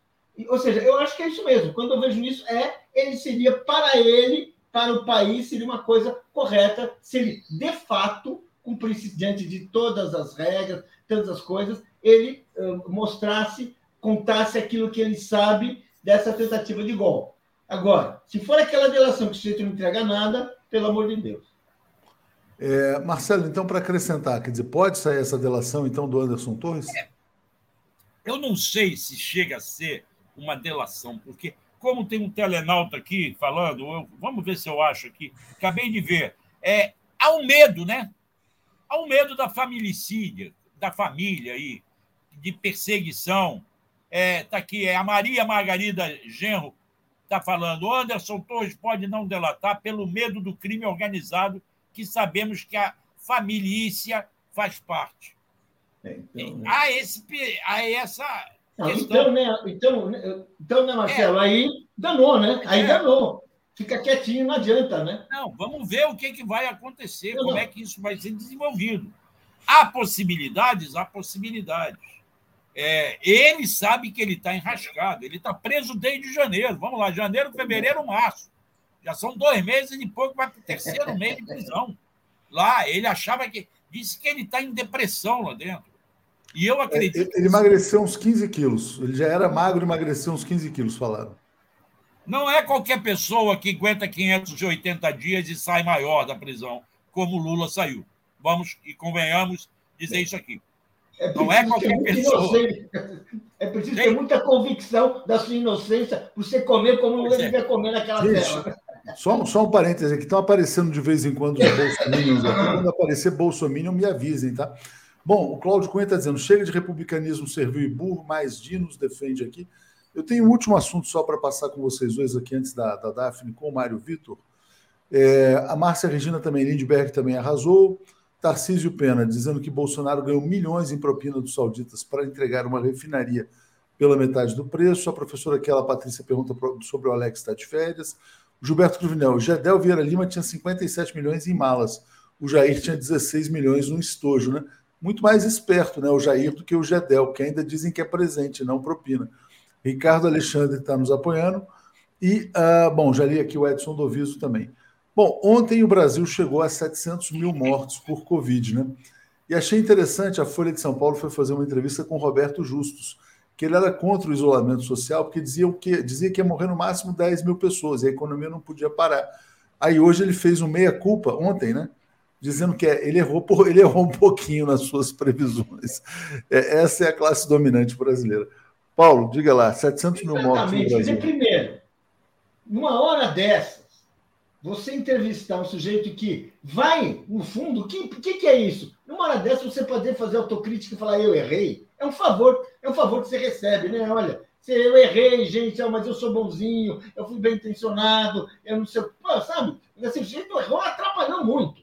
Tinha que entrevistar aqueles heróis, aqueles que foram para a guerra, inclusive aqueles que acabaram até, muitas vezes, perderam médicos, perderam familiares que se contaminaram. Esses são, esses assim, são aqueles que combateram a causa da vida. Essas pessoas que estão pedindo desculpa, olha, tudo bem, gente. Bobagem, bobagem, é favor para amigo. Publicitário certamente já deve ter feito muitos favores para o financeiro da Folha, muitos anúncios passaram pela mão dele, agora então ele dá essa entrevista e sai aí sorridente. Não podia, desculpe, não podia. Eu acho que errou, meu amigo, é feio pra caramba. Eu quero ver quem acertou, porque são esses que a gente precisa valorizar, a gente precisa saber o nome. A gente não sabe o nome desses caras. Eu conheço amigos e amigas que estavam na luta e quando a gente via essas pessoas desmobilizando todo mundo. Para Marcelo, quê? Para puxar o saco do Bolsonaro, para receber favores. 700 mil mortos no Brasil, Marcelo. Ô, ô, ô, ô Léo, qual é a importância do, do Justus fazer uma minha-culpa? É, pois é. Ele ficou contra a saúde, ele ficou contra a ciência, ele ficou contra os médicos, cara. Agora vai fazer minha culpa? Ele é médico, ele não é nada. Baseado em que ele faz, fez? Ah, porque a economia, ah, porque o mercado, ah, porque. E as pessoas morrendo. As pessoas morrendo. O problema desse povo da Faria Lima, e ele nem sei se é da Faria Lima ou da Atlântico ou da, da Vieira Soto aqui no Rio, não sei de onde é o Justo, eu acho que é de São Paulo, né? É, o problema desse povo é não andar na rua, é não conviver com o povo, é não sentir a fome nas pessoas. Entende? No outro dia eu tive que ir a Niterói, parei na Praça 15 às sete e meia da noite, tinha uma mulher dizendo assim, eu não comi até agora. Nada. Entende? É, é você ter que dar 20 reais ali, pagar um, um prato de yakisoba numa carrocinha dessas, para a pessoa matar fome. Cara, esses caras precisam conviver com o povo, precisam tirar um dia e ajudar o padre Júlio a distribuir coisa na rua para ver a realidade brasileira. É o Roberto Injustos aqui, como diz aqui o Dalberto. É, mas posso me dar um minuto só para falar? Porque não basta conviver com o povo, Marcelo, é preciso ter caráter. Você se comove um sujeito que fala, eu não como há três dias. Eu me comovo. Vamos falar a verdade. Agora tem gente que fala, tem gente que fecha o vidro e fala tchau. E vai em frente porque está preocupado com o seu rendimento ali na, na bolsa. É, vamos dizer assim, tem um problema político e que se mistura com caráter e com princípios. Tem gente, essas pessoas sabem melhor que nós como o povo sofre. E ó, boa noite. É isso, gente. Obrigado a vocês, boa quarta-feira, vamos em frente, valeu. Boa quarta. Obrigado. Apresentação de Daphne Ashton. Bom dia, Daphne. Bom dia, Mário Vitor. Tudo bem, Daphne? Bom dia, Léo. Bom dia, Mário Vitor. Bom dia, comunidade 247. Bom, Bom dia, dia, Mário. Tudo bem? Bom dia, Léo. Bom dia, Daphne. Bom dia. Deixa eu trazer já uma boa notícia aqui agora. Acabei de, de ver no site Brasil 247 Recuperado da pneumonia, Lula remarca a viagem à China para abril, 11 de abril, dia, dia 11 de abril. Então, ah, faltam daqui a 13, 14, 15 dias, Lula estará na China, né? É bom também porque já tinha algumas especulações circulando de que não, olha, essa viagem estava cancelada sem data. Então tá aí, né? Muito bom, né, Daphne? Não, muito bom. Primeiro, pela saúde do Lula, né? Que a gente sempre está preocupado com a integridade física dele, com a saúde dele. É, o Lula, onde vai, ele, é, como diz o meu irmão, ele fica todo babado, porque é uma quantidade de gente que beija ele, a quantidade de vírus que circula ali em volta dele, né? E depois da pandemia a gente fica preocupado, mas que bom que ele se recuperou e que bom né, que essa viagem, que é importantíssima, está remarcada, é uma, um passo importante para o governo Lula, eu acho. Muito bom. É, Mário, deixa eu só te fazer uma consulta, porque você foi, você dirigiu a Folha durante muito tempo, né? E a gente está no meio dessa discussão sobre se as redes sociais é, afetam ou não negativamente a democracia. Né? Porque o discurso negacionista, segundo dizem, prospera e trafega pelas redes sociais. Mas quando a Folha traz o Steve Bannon para dizer que as eleições foram roubadas no Brasil, não é exatamente a mesma coisa? Né? E também não. Aí é aquela discussão filosófica, né? Deve se censurar ou não deve se censurar todos tipos, esse tipo de discurso. Qual a sua avaliação sobre isso? Bom, eu acho, Léo, que há uma expressão de uma afinidade cada vez maior entre o jornal e essa corrente política um, de extrema direita. O jornal nitidamente caminha para um pensamento, é dominado por, por, por uma cúpula aberta para a extrema direita. Eu digo é, pro publisher, editor-chefe, secretários de redação, pelo menos uma parte deles cada vez mais associados a essa linha de pensamento, como a gente pode ver na, em colunistas, em, em gente é, que recebe espaço no jornal. Então, é, de fato, é isso que o jornal está tá se transformando para a decepção de muitos dos seus leitores. É, e a, agora, no conteúdo da entrevista, Léo, é, vale a pena prestar atenção que, que ela, ela é a expressão também de uma de uma espécie de desânimo do bolsonarismo e da extrema direita, porque ele fica ele atua em suas declarações como uma espécie de chefe de torcida, tentando animar a galera, dizendo uh, diversas falsidades, como a nós vence, é, é, bolsonarismo venceu a eleição de outubro, o Trump venceu, é, é um portador de, de notícias falsas, é, no sentido de, é, é enfim, dar algum tipo de elan para o pessoal que anda muito desanimado. Né? O Trump perdeu a eleição de midterm lá, de meio de mandato nos Estados Unidos, e o Bolsonaro acaba de ser derrotado fragorosamente de maneira inédita na história é, da, das eleições presidenciais no Brasil. De forma que é, ele vem aqui simplesmente para difundir uma espécie de uh, uh, credo uh, sobre, enfim, sobre a, o futuro do bolsonarismo que está em questão. Na verdade, é isso. Né? Estamos mais fortes do que nunca e vamos voltar em 2020, em 2026 é, é, isso é nitidamente uma tentativa de, de, de aplacar, de diminuir é? a, o, o, baixo astral que existe entre, entre os bolsonaristas e preparar uma espécie de recepção para tanto do jornal. O jornal e o Bannon preparam a recepção para o Bolsonaro.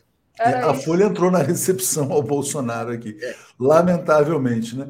Bom, vou deixar vocês aí. Bom dia, obrigado, vamos em frente. Bom dia. Pedindo aqui, ah, a gente está com um público bem legal, mais de 10 mil pessoas. Vamos pedir likes, assinaturas.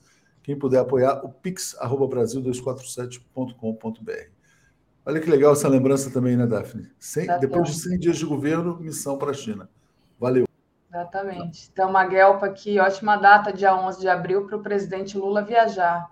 Afinal, no dia 10 estaremos comemorando 100 dias de governo. Viva a democracia. E, fala, como você falava, né, Mário Vitor, essa entrevista do Bannon tem a ver com a volta do Bolsonaro é, para o Brasil. Ontem, inclusive, lá naquela, naquela jantar do Dino, né? Porque o Dino jantou, lanchou, fez barba, cabelo e bigode. Mas eles estavam preocupados né, com a segurança do Bolsonaro, é, a, da volta do Bolsonaro, cobraram isso lá do Dino. O Dino falou: olha, não tem nada a ver, né? Mas como é que você está vendo essa volta do Bolsonaro é, na sexta-feira? É, ele, volta na, ele volta na sexta ou volta amanhã? É amanhã? Então é amanhã. amanhã é, é quinta, amanhã. né? Eu li uma notícia de que era amanhã. E. Tá. e, e confirmar aqui, mas acho que você está certo. Eu que estou trocando os dias. Ontem eu nem mandei mensagem para você, para você ter uma ideia. o, o, sabe o seguinte, quer dizer, uma das coisas que o, que o Bannon fala é que, é que talvez, olha só, ele deixou escapar. Talvez o Bolsonaro devesse ter ficado mais menos tempo fora do país. É, ele faz esse reparo ao Bolsonaro. E tal, é, é, porque, na verdade, como é que se pode construir uma narrativa coerente com Bolsonaro é, fora do país por três meses agora, acho que exatamente três meses, e, e, e sua turma sendo presa, desmontando seus. Uh, o ministro Alexandre de Moraes desmontando seus é, grupos de mensagens, hubs, uh, como é que a gente pode falar? Plataformas de comunicação. O bolsonarismo está vivendo, na verdade, o oposto do que o Bannon fala o, o, e o Bolsonaro volta em desespero de causa, tentando recuperar um, um, um grupo político que está é, tá desanimado, não tem o mesmo ímpeto de antes, não faz mais manifestações, não assedia mais as pessoas, não exibe suas bandeiras, seus uniformes, é, e que é, Bolsonaro, com a ajuda da Folha, tenta transformar esse regresso numa espécie de evento que é, tire as pessoas desse baixo astral. Os grupos dos bolsonaristas não se reúnem com a mesma frequência e há uma espécie de contínua busca de é, é, razões para essa derrota. Eles ainda estão no meio de uma espécie de exame de consciência do, sobre o que aconteceu, estão perdidos ao contrário do que, do, do que Bannon e, a, e, por, e por ele a Folha acabam falando.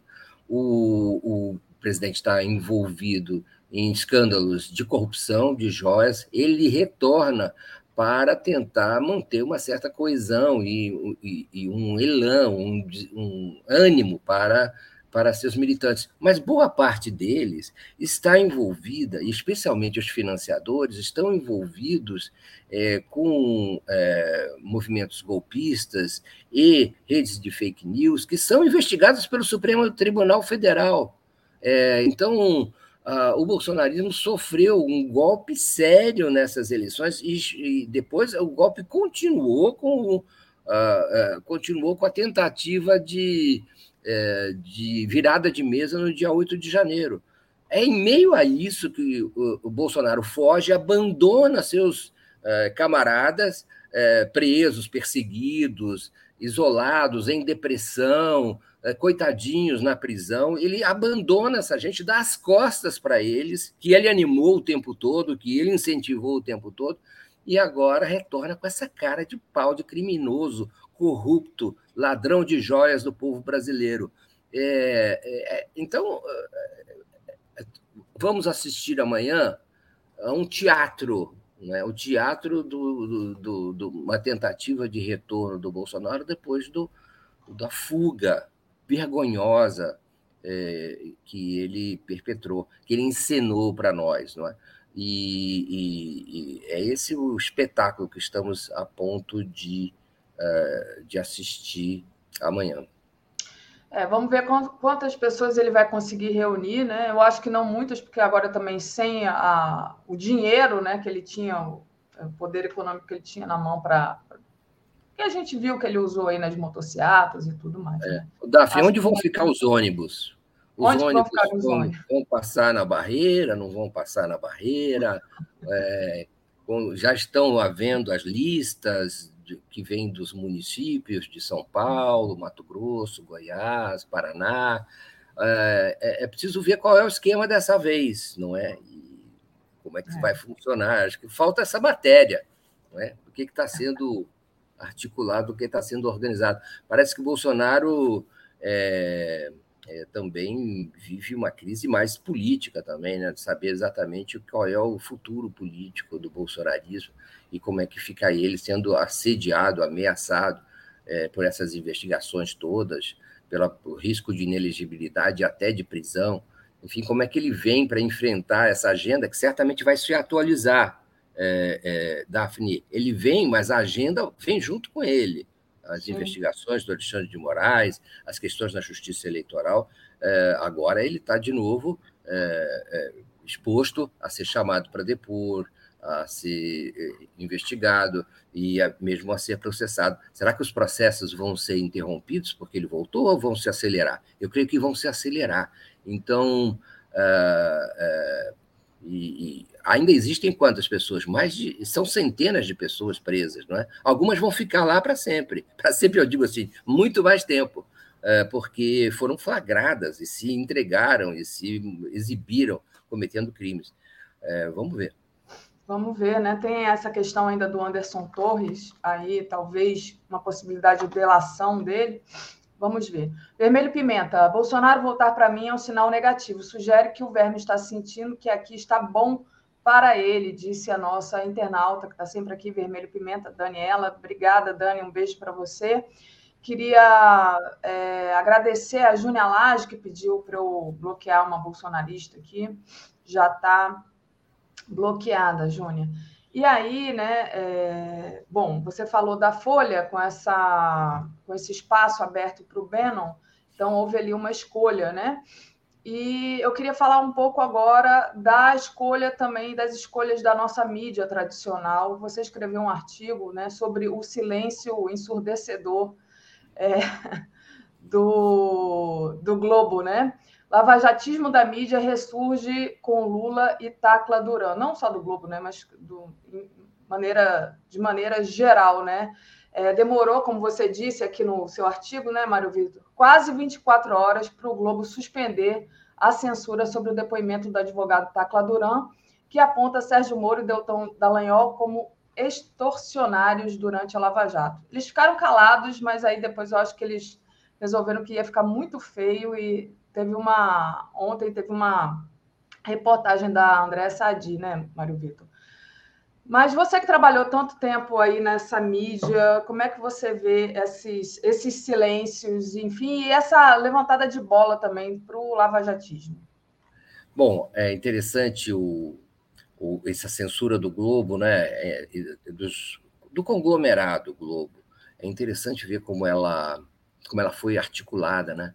Quase como se viesse uma decisão, uma ordem é, do departamento interno de censura, ou seja, da direção do veículo, dizendo assim: sobre Tacla Duran, o depoimento feito ao juiz da 13ª Vara Federal de Curitiba, acusando Deltão Dallagnol e Sérgio Moro de uh, praticarem extorsão e receberem recursos uh, para uh, aliviar a prisão ou diminuir a multa a ser paga pelo Tacla Duran, é, esse assunto nós não vamos comentar, não vai existir. Isso, Daphne, é a demonstração maior do que é o jornalismo, uh, o jornalismo corporativo tradicional. É mais importante o que é omitido e o que é cortado do que aquilo que é publicado e veiculado. É, então, é, é dessa maneira que os editores, na verdade, censores, agem, não é? cortando todo o material que possa ser é, é, sensível, contrário aos interesses do veículo, contrário aos interesses políticos é, do veículo. É, nós sabemos né, Bom, o mesmo fator aconteceu na, na Folha e no Estadão, né, que omitiram também, é, eu digo o seguinte, omitiram no sentido de relegar para as páginas internas, enterraram o assunto nas páginas internas, esse importantíssimo depoimento do Tacla Duran. Primeira oportunidade em que ele tem de dizer que, olha, eu, eu recebi proposta de, uh, de extorsão, eu paguei eu transferi, aqui está a transferência, aqui estão os vídeos, aqui estão as mensagens trocadas com as pessoas que receberam o dinheiro, e essas pessoas estão ligadas a Sérgio Moro e a Deltan Dallagnol. É, diretamente ligadas, e a esposa de Sérgio Moro. Foi a primeira oportunidade que ele teve de fazer isso e de entregar os documentos, é, as provas que ele diz ter.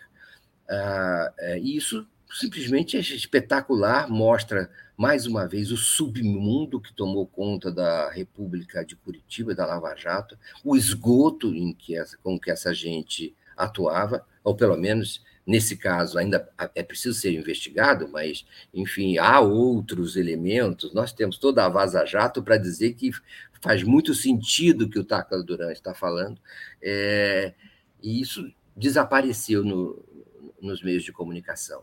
É, foi é, desapareceu das manchetes, das capas, quando não foi totalmente suprimido. O que está acontecendo com a nossa mídia? Que, e a Globo demora. E depois de 24 horas, a Globo, então, caiu em si, chegou à consciência de que não era Você bem. Acha que foi uma pressão do, da quantidade de, de, de, menções a isso no, no Twitter, nas redes sociais? Por sem que dúvida. Sem dúvida. Esse é o jornalismo. É, ele não tem convicções, ele não tem princípios. É, esse tipo de jornalismo ele age segundo conveniências, interesses. O objetivo mesmo era o seguinte: nós estamos ligados a Sérgio Moro, qualquer coisa, desde sempre. Nós somos umbilicalmente Sérgio Moro, raiz.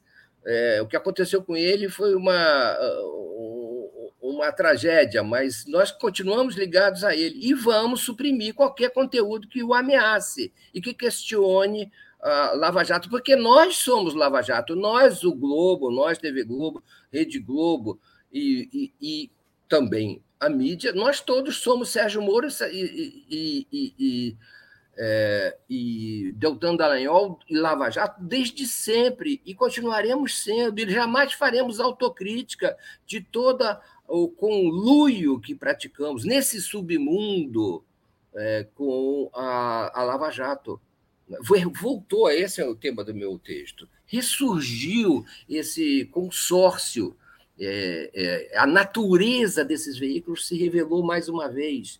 Não, é?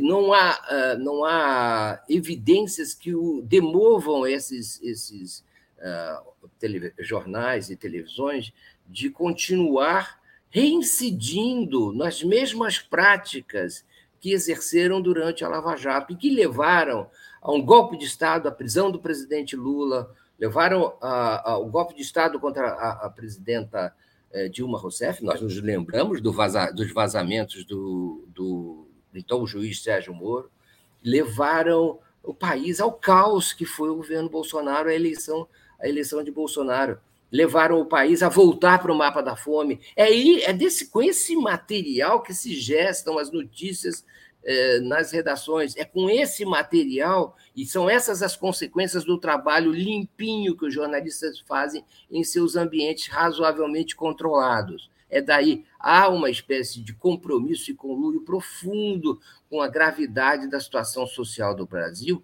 e com a sua aproximação com, com o fascismo. É, é, então, é isso que ressurgiu. A mídia jamais fez autocrítica. A mídia a, a mídia jamais reconheceu os erros do seu compromisso com esse submundo. Não só não reconheceu, como agora reincide no mesmo tipo de proteção. É uma, é uma espécie também de proteção eterna, porque ela se sente, ela, a mídia, se sente parte do, do complexo de coisas criadas pelo Sérgio Moro. Ela se sente é, é, é, aliada ainda ao Sérgio Moro, porque ela é, se Sérgio Moro for investigado, ela é parte do fenômeno Sérgio Moro, do fenômeno Lava Jato, e ela nunca reconhece e nunca reconheceu isso, não faz autocrítica e não se oferece para uma reflexão a respeito do seu papel que possa fazê-la superar e melhorar em termos jornalísticos. Não, a política, os interesses políticos se sobrepõem às notícias, à verdade, aos fatos, ao que aconteceu. Mas os fatos são teimosos, e nesse caso, mais do que nunca, eles foram teimosos e se impuseram.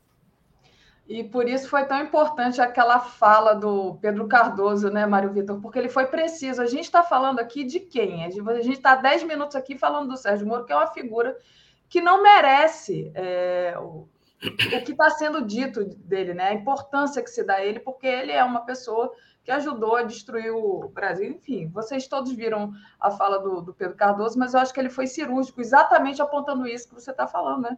Quem é Sérgio Moro, né? Na verdade, ele é alguém é, que mereça o nosso respeito, né? Eu achei cirúrgico a fala do. Na minha coluna também, Daphne, se eu posso acrescentar um, um aspecto, Deve. eu falo também da reação da mesma mídia é, essa é uma opinião mais polêmica, da mesma mídia ao, aos, a entrevista do presidente Lula ao 247. Aí é a questão da. Nós falamos de Sérgio Moro, agora vamos falar da relação da mídia com é, Lula.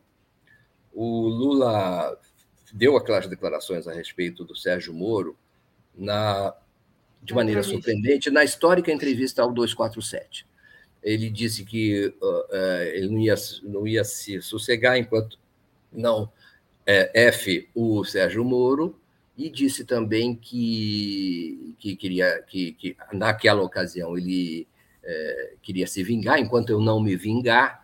É, e isso aí, então, foi uma, uma declaração, sabe, forte, sincera, é, tanto, tanto assim que o presidente até pediu para cortar, veja só, é, mas era ao vivo, e nem sei se, se não fosse ao vivo seria cortado, acho que não. É, e, e a, outra, a outra questão, dois dias depois, um dia depois, em Itaguaí, o presidente disse. Foi na quarta-feira. É, a entrevista foi na terça. Não, terça. foi na quinta-feira. Foi na quinta-feira que ele falou em Itaguaí, que ele veio aqui para o Rio. Em Itaguaí, é, é, é o, o presidente voltou a falar de armação do Moro, não é? E isso aí, isso aí causou, quer dizer, atacar o Moro gera uma espécie de crise, uma espécie de eh, circutico, um faniquito, nos meios de comunicação, nos colunistas, nos jornalistas, nos, nos uh, formadores de opinião, não é? E aí todo mundo, não é questão de, de, de, de, de analisar, né? abandona o papel de analista e assume a posição de conselheiro de etiqueta e de boas maneiras para o presidente da República. O Lula tem que fazer isso, o Lula tem que esquecer o Moro, o Lula tem que é, esquecer o Bolsonaro, o Lula tem que. Todo mundo tem uma receita. Não raríssimos são os que analisam o que está acontecendo e mantêm uma posição distante e fria. Geralmente eles é, disfarçam de conselhos posições políticas que eles querem é, defender e impor ao presidente da República, que se recusa. O presidente da República se recusa, decepciona essas, essa, esses é, conselheiros não convidados a, a serem conselheiros. Então, essa, essa gerou, eu não sei se você concorda, uma romaria de pessoas dizendo que é, não poderia mais, o Lula não deveria falar sobre Bolsonaro, que era uma declaração infeliz, que não havia armação, que, é, é, enfim, que a investigação em torno do, do, do, do, do suposto, da suposta ameaça do PCC, do suposto PCC, contra é, Sérgio Moro, que é, apareceu nessa nessa, nessa investigação, com a intervenção da juíza Gabriela Hart, o presidente Lula resolveu dizer que isso era uma armação. E, e, e, por que não pode dizer? Por que, não, por que ele está proibido? A censura se dá aí também, não é? As pessoas querem dizer o que, que o presidente Lula pode ou não pode falar. O que, que é próprio ou não próprio para ele, o que não, não tem cabimento. Da onde vem esse negócio, gente? O Lula não pode falar do Sérgio Moro, o Lula não pode se contrapor mais ao Sérgio Moro, o Lula não pode chamar o Sérgio Moro para, é, para é, é polarizar com ele, para, enfim, é, questioná-lo. Lula não pode também questionar uma, uma, uma uh, investigação que envolve uh, o PCC, Lula não pode se recusar a ser associado solertemente por essa investigação, porque ela faz parte de um, de um todo que tenta associar Lula e o PT ao PCC.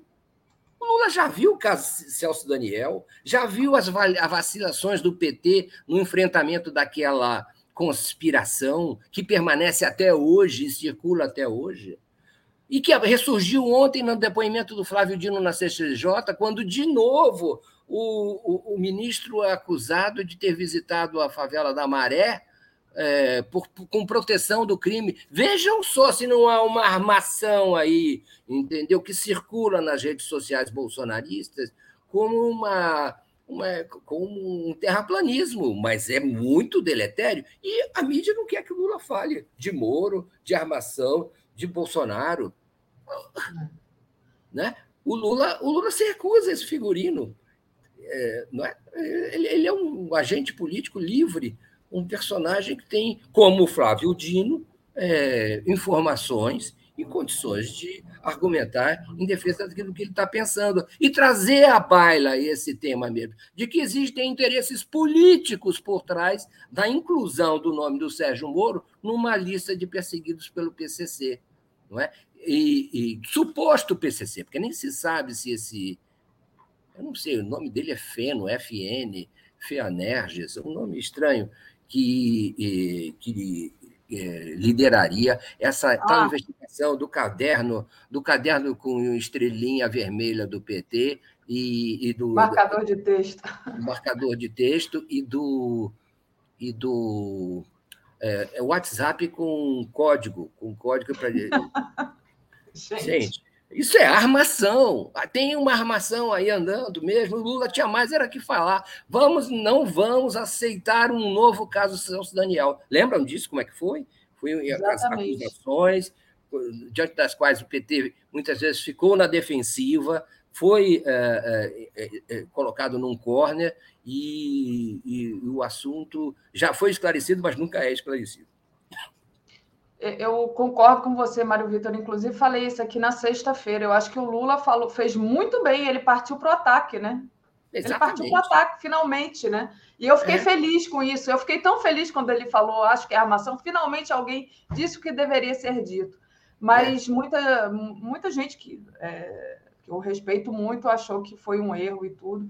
Mas vamos aqui trazer um pouco do nosso público. Já estou aqui com o Eduardo Guimarães na sala de espera para trazê-lo, mas ainda queria é, rapidamente falar com você, Mário Vitor. Deixa eu agradecer aqui a Miriam Goldfeder, que nos apoia. Obrigada, Miriam. Elizabeth Coutinho. Imaginem se Lula e o PT fossem ligados ao PCC, restringindo e controlando a posse de armas. Pois é. Sheila Vilela. Talvez a polarização entre esquerda e direita não tenham atingido ainda o seu máximo. Será que devemos esperar tempos mais sombrios? Clides Novaes. Lula é o único atacante desse, nesse time? Exatamente. O Lula partiu para o ataque. Ele foi o atacante do time. Sueli Bechara. Mário, essa mídia fascista cada vez mais joga nos leitores nos braços do Brasil 247. Ah, não joga, né? Os leitores no braço do Brasil 247. GGN, toda a mídia de esquerda que realmente é democrática. Então, obrigada aqui. É... Vermelho Pimenta já tinha lido. Mário, a gente, a gente ultrapassou nosso tempo aqui previsto, mas rapidinho, se você puder só falar desse impasse do Banco Central é, com o Lula e o, o Haddad, né? Quem é que está enrolando quem? Hoje o Haddad deve fechar com o Rui Costa a proposta do arcabouço fiscal. Então, rapidamente, para a gente, quem é que está enrolando quem nessa história?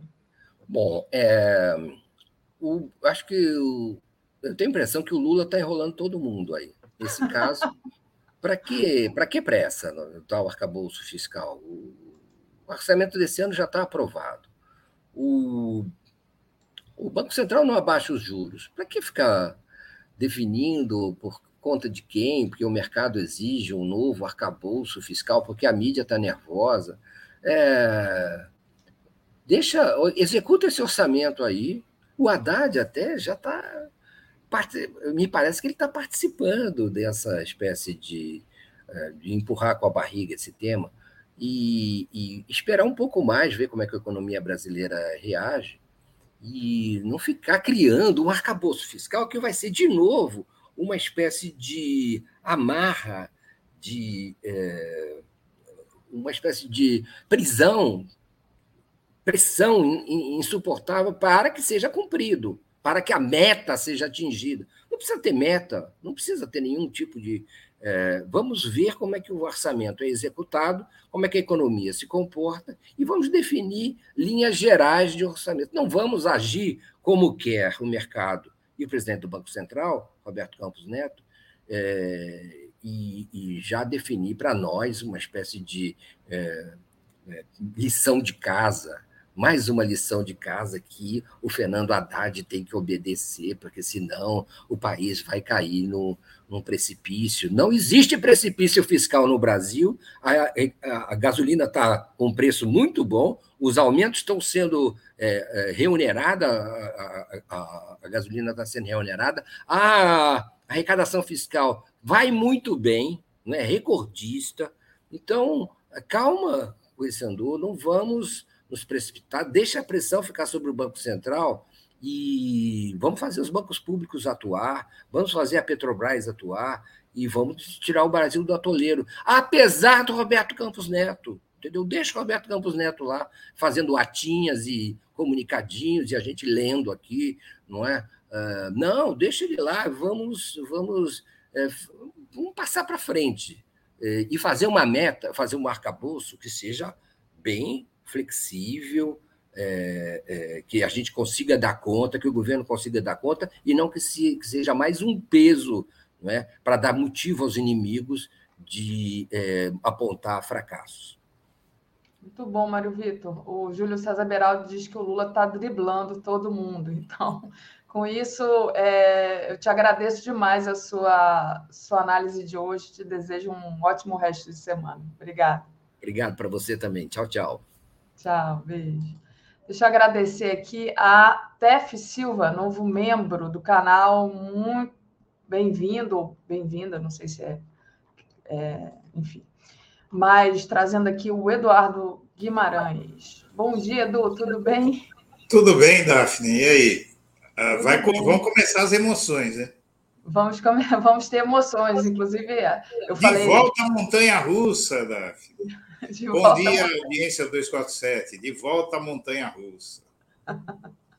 Vamos lá, Edu. Edu, falava aqui mais cedo com o Mário Vitor sobre a imprensa corporativa, né? Você também escreveu um artigo importante é, olhando para essa imprensa corporativa e o apoio que de, estão voltaram a dar é, ao, ao Moro e ao lavajatismo. Né? Como disse o Mário Vitor, parece que é um assunto tabu se falar mal do Moro. Não pode falar mal do Moro. Ou, se tiver alguém falando mal do Moro, a gente silencia, como foi a história do Tacla Duran. É. para você. Olha, veja só, eu acho engraçado como é como a mídia, é, como, como as coisas no Brasil são previsíveis.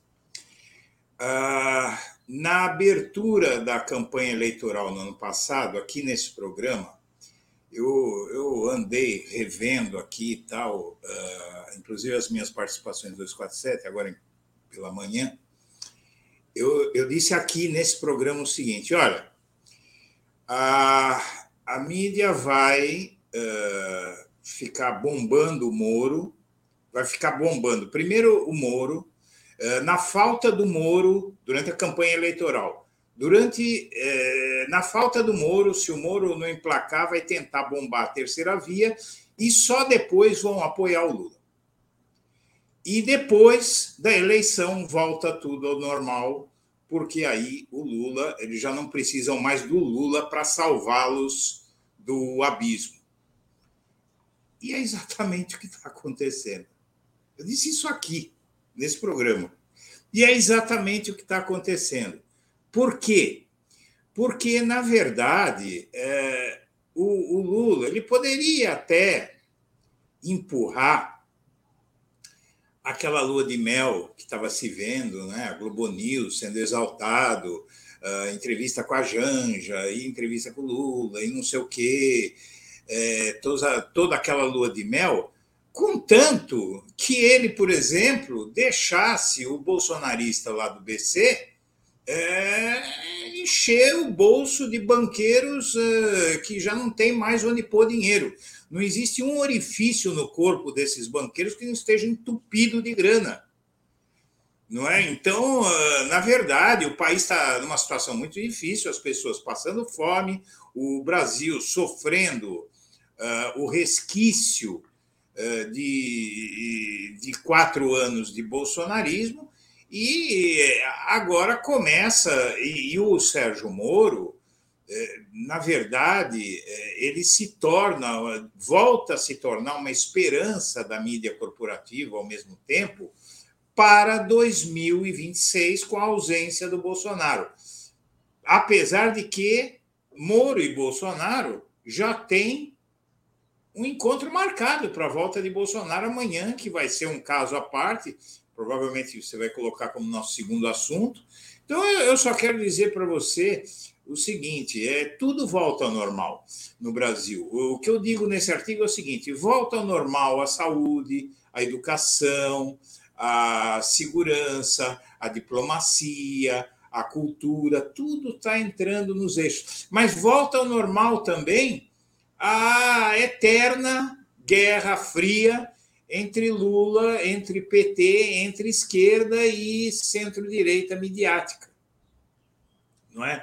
Que, na verdade, uh, eles, é, como disse o Reinaldo Azevedo, aí, eu estava lendo a coluna dele, a mídia nada esqueceu e nada aprendeu. Ou nada aprendeu e nada esqueceu. Né? É, é uma, é uma tragédia porque eles, eles criaram Bolsonaro. Quando eu digo que a mídia volta a apoiar Moro e Bolsonaro, falaram para mim: ah, mas a mídia não apoiou o Bolsonaro em 2018. De fato, a mídia queria eleger o Alckmin. Quando o Lula foi preso, aí e o Bolsonaro começou a crescer, a mídia chegou até a ficar de boa com a Haddad e tal, porque realmente qualquer pessoa com mais de um décimo de neurônio sabia o que seria um governo Bolsonaro, né? sabia do risco que era para o Brasil, inclusive para a elite. Né? É um, só não é um risco para aquela gente muito fanática ou muito ingênua. Então, infelizmente, a previsibilidade do Brasil continua se tornando uma característica, porque tudo que é, que é previsível demais no mau sentido, é sempre bom, né? É sempre ruim, né? Porque a gente sabe o que vem por aí, muitas vezes não se consegue fazer nada para impedir. E, infelizmente, o script vai se cumprindo dessa forma. Né? É verdade, é verdade. Essa questão aí do, do lavajatismo é, para quem é gato escaldado, já está tão na cara, né? Enfim, e ficaram ali um dia de silêncio, por exemplo, escondendo o depoimento do Tacla Duran, mas depois, ontem, a André Sadi fez uma, uma reportagem, porque eu acho que, como disse o Mário Vitor, a gente estava conversando aqui, não deu, né? Não dava para. Em tempo de redes sociais, tempo de redes sociais, isso é bobagem, você não esconde mais nada hoje. A, a mídia perdeu há muito tempo. Eu só, eu só tomo cuidado para não reproduzir os ataques bolsonaristas à mídia. Entendeu? Então, a globolixo. Globolixo é um jargão, é, era da esquerda, a mídia, a, a extrema-direita bolsonarista usurpou. Então, eu não quero me equiparar ao bolsonarismo nas críticas à mídia. Eu quero fazer as críticas à mídia justas, adequadas, cirúrgicas e inquestionáveis. Não aquelas críticas grosseiras, não a palavras de ordem, globolixo. Não, não é globolixo. Eu quero dizer por que é que a Globo, é, por que é que a mídia está errada. Eu quero me diferenciar do bolsonarismo e fazer críticas que não sejam simplesmente palavras de ordem. Né? Perfeito. É, Edu, como é, a gente falou aqui mais cedo, o Bolsonaro está voltando amanhã, né? É, e, bom, como é que você está prevendo essa chegada do Bolsonaro? É, você acha que vai caos. ter bastante gente? Oi? Caos. Um caos? Caos. O Bolsonaro e o Steve Bannon já na Folha, ele já antecipou. Uh, vamos, eu, eu separei os subtópicos desse tópico aí. Hum. Tópico 1. Bolsonaro ele vai ser obrigado pela PF a desembarque discreto e isso vai dar merda. Isso, desculpa falar, não sei se pode falar uh, isso aqui, mas, mas vai dar problema, porque uh, o, o, negócio é o seguinte, Daphne. É, é, ele, a, a, PF quer que ele desembarque por uma porta lateral e embarque em carro fechado, quietinho para casa dele, para não causar. E o Bolsonaro está querendo desfilar em carro aberto. Então aí já começa o tumulto. As autoridades estão esperando confusão na volta de Bolsonaro. Inclusive, o próprio partido do Bolsonaro pediu, porque não é bobo, o Valdemar é gato escaldado, pediu para muita segurança, tá? porque ele sabe que esses caras são imprevisíveis. Pode ocorrer um quebra-quebra, pode, podem quebrar aquele aeroporto, ninguém sabe o que pode fazer. Ah, porque você tem, ah, mas a Polícia Federal vai estar lá. Tá, mas se tiver 10 mil pessoas lá, como é que faz? Entendeu? Você vai ter 10 mil soldados lá? É, os, os seguidores de Bolsonaro estão em pé de guerra. E tem gente vindo do Brasil inteiro para participar dessa, dessa recepção. Uh, outro, outra coisa, o Bolsonaro ele, ele tem dois riscos muito grandes para ele. Um, as autoridades podem decidir que ele vai direto do aeroporto para um depoimento na Polícia Federal e um juiz de fim de semana, desses juízes que querem os 15 minutos de fama, é, pode muito bem fazer uma decretação, a meu ver, irresponsável, porque não vai durar, de uma prisão de Bolsonaro. Você entende? Então, um juiz de. Esses juízes é, que tomam essas decisões que a gente sabe que vai cair, mas o cara quer aparecer na mídia.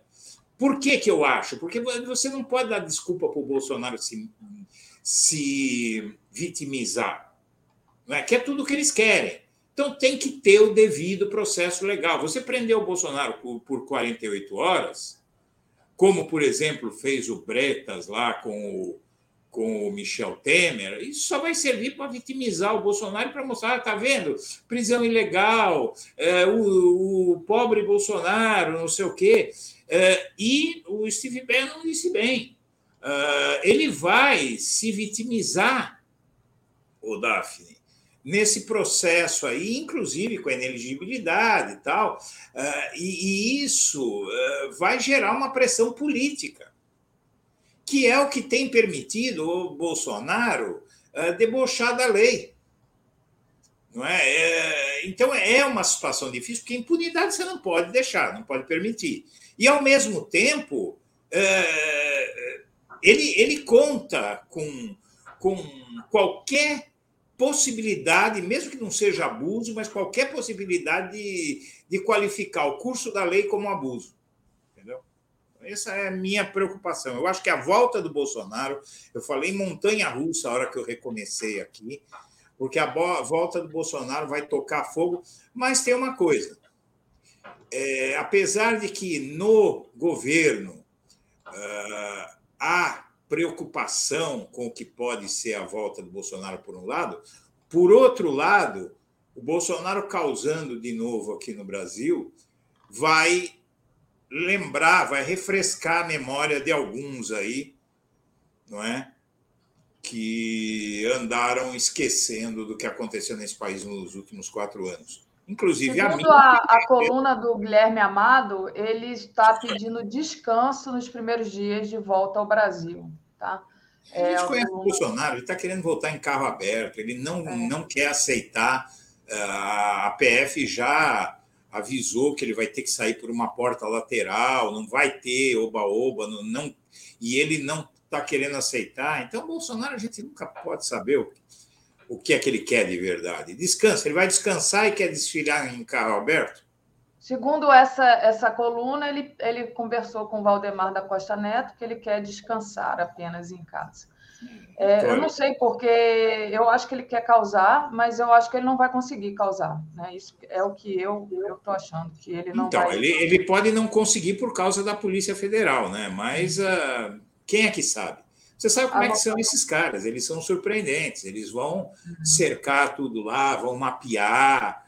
Uh, eu estou prevendo um. Agora, apareceu essa notícia né, do novo conjunto de joias, o Rolex, né? Uhum. É, então, assim, mais notícias em relação a. Como é que disse mais cedo? Agora eu esqueci a palavra, mas é roubo, né? Propina. É, roubo é, seria mão armada, né? Ele é. ainda não chegou a esse ponto. Mas propina, é, as joias, enfim, mas tem então, é, em relação a essa notícia, né? Essa, de, veja, um é, é terceiro é estojo de joias, o Bolsonaro tinha recebido um terceiro estojo de joias do governo da Arábia Saudita, né? Então, é mais alguma coisa ali para é, manchar, né? É muito mais grave, Daphne. É muito mais grave. Pelo seguinte, depois de, dos dois episódios anteriores de joias, o que é que ele devia ter feito? Ele devia chegar e falar: olha, tem um terceiro jogo aqui, está aqui para vocês, estou entregando. Não. Ele, como disse o Walter Majorovich ontem, eu estava ouvindo ele falar, ele miguelou, né, uma expressão das antigas, né, quem tem mais idade lembra dessa expressão, ele miguelou, ou seja, ele é, escondeu não é, as joias, é, sendo que ele deveria ter entregue e aí ainda tem a cumplicidade do Nelson Piquet, que, segundo vários juristas, eu, eu inclusive escrevi isso, logo, logo começou a estourar jurista dizendo, dizendo isso aí, que ele, ele começou, o, o Piquet, ele se acumpliciou ao Bolsonaro. Isso é, é uma conduta criminosa do, do Nelson Piquet, então, esse caso ele extrapola a gravidade dos casos anteriores, não é? E, e, e ele embaça também, de certa forma, a volta do, do Bolsonaro, obscurece a volta do Bolsonaro, tisna a volta do Bolsonaro ao Brasil. Agora, vamos ver o que é que vai dar tudo isso. Né?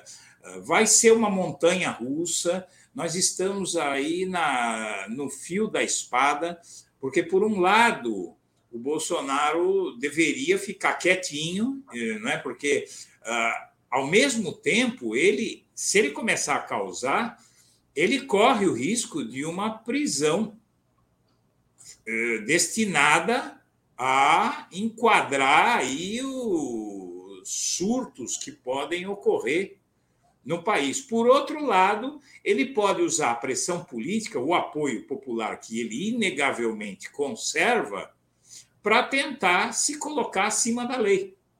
É tudo muito complicado. É. E que coisa, né? Essa coisa do Nelson Piquet, né? É... Cara, é. ele poderia estar aposentado numa boa, né? Mas ele tinha que acobertar. Nelson Piquet, quem acompanhou a carreira do Nelson Piquet, é... quem tem idade, né, para ter acompanhado a carreira do Nelson Piquet, sabe que o Nelson Piquet sempre Olha, desculpa falar, eu vou falar isso aí, é minha opinião, se quiser me processe. Uh, ele que me processe, mas ele sempre foi um idiota. Certo? Ele sempre foi um idiota, o Nelson Piquet.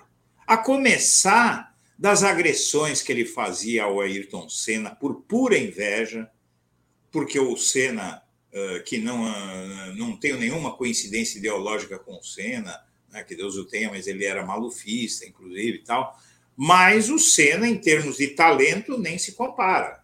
O Senna era o Senna. E o Piquet tinha muita inveja dele. E agora ele ainda, com essa condenação por racismo, ele mostra que, além de tudo, é um ser humano horrível. Não é? Porque, para mim, o racismo é um ato que, sabe, é, desmoraliza qualquer pessoa. Eu acho que o racismo, eu comparo o racismo aos piores crimes, sabe, que, que existem.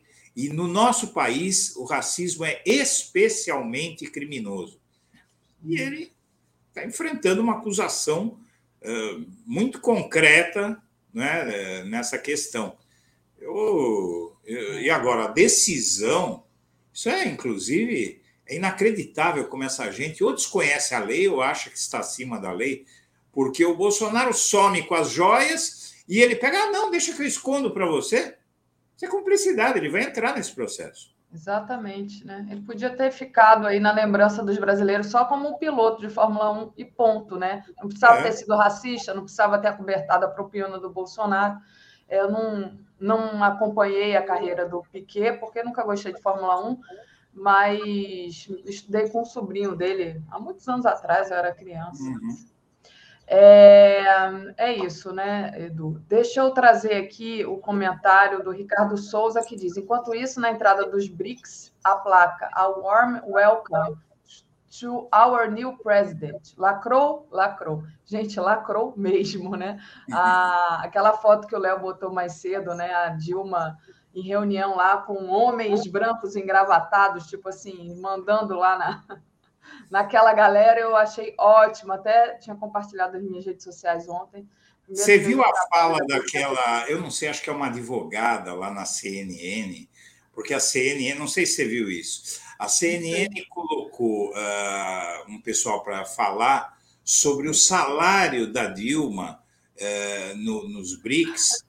Você viu isso aí, não? Não, não vi, mas não. eu sei que estavam falando do salário da Dilma. Agora, gente, vamos, vamos combinar, né? Não, eles pegaram, somaram tudo que a Dilma vai ganhar à frente do Banco dos BRICS, deu 5 milhões de, de reais, uh, e, e, colocaram: Dilma vai ganhar 5 milhões de reais.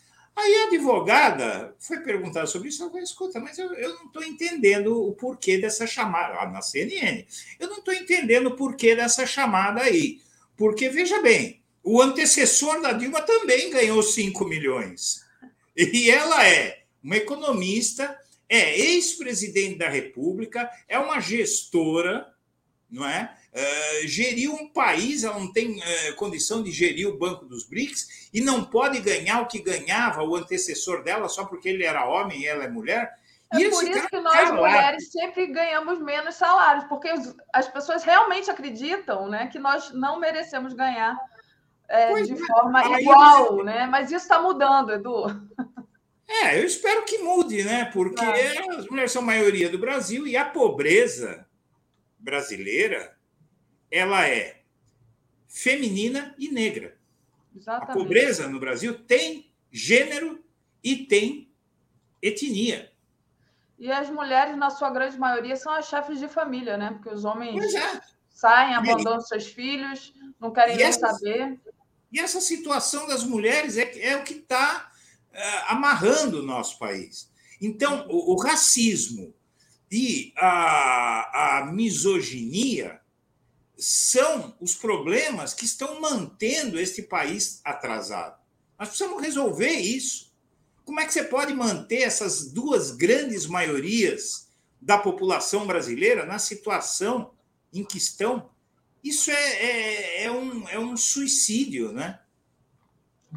Exatamente.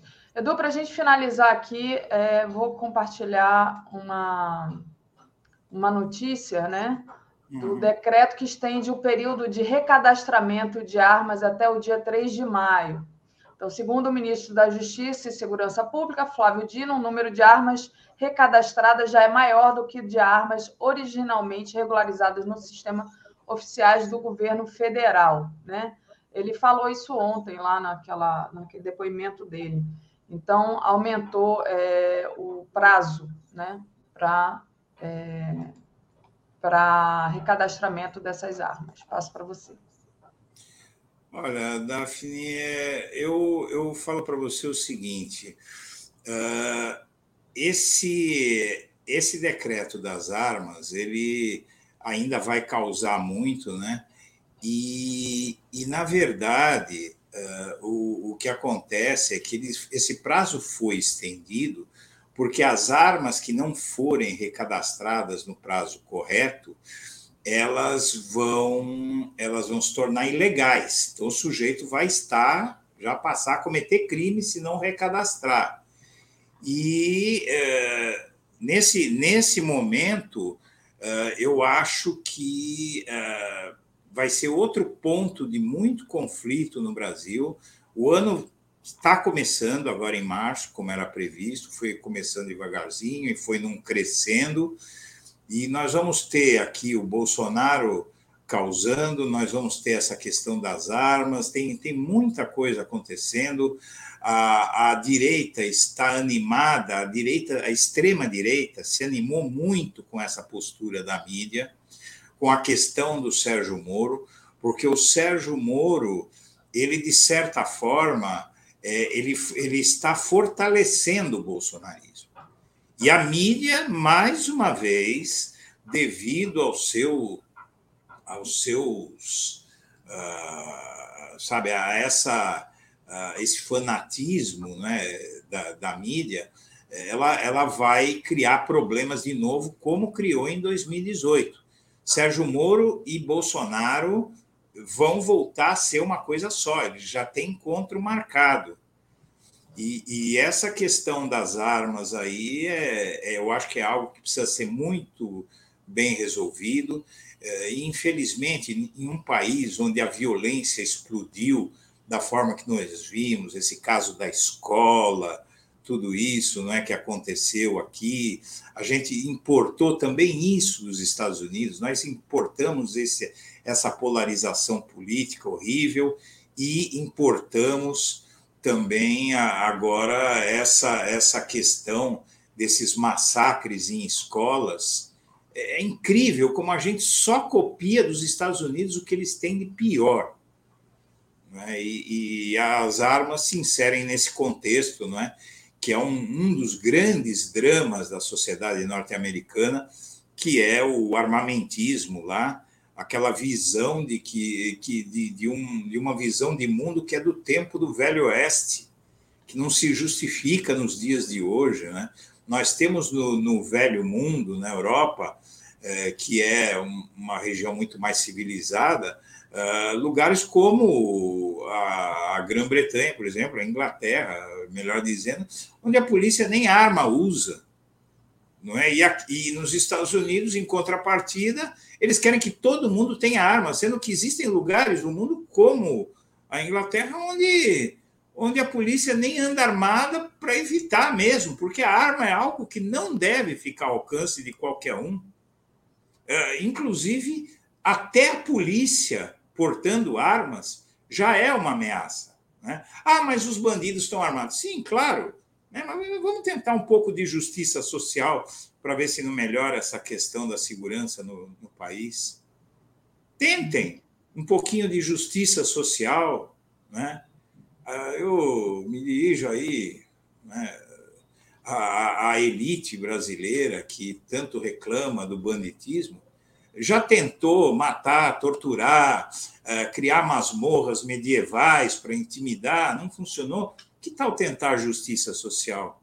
Que tal tentar impedir é, que crianças de 10, 12 anos não tenham que traficar para até menos para ajudar a família a sobreviver? Né? Vamos tentar, né? Exatamente.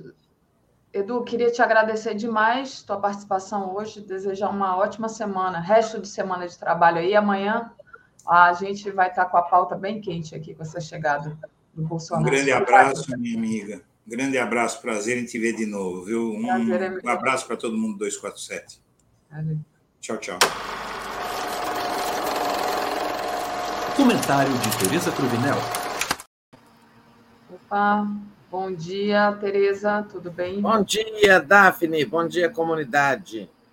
Daphne, se você tiver alguns superchats, lê ah. eles aqui enquanto eu vou fechar meu microfone um pouquinho, porque o caminhão da caçamba de lixo está fazendo ruído.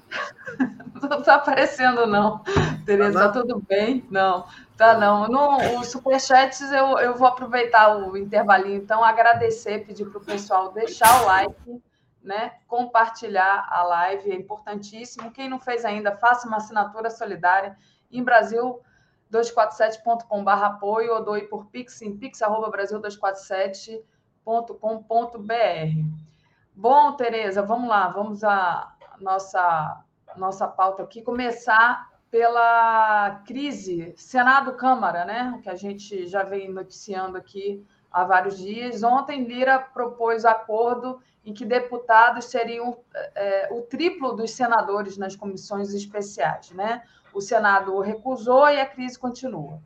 Então, o governo deve pagar o pato porque é, vai ter que reeditar as medidas provisórias sob forma de projetos de lei. O Lula tentou, mas não conseguiu o acordo, e, na verdade, e a gente fica se perguntando se isso já não é o objetivo do Lira, né? Atrasar o governo ali. Não sei o que você pensa disso, mas passo para você trazer aí sua análise sobre esse assunto, essa crise.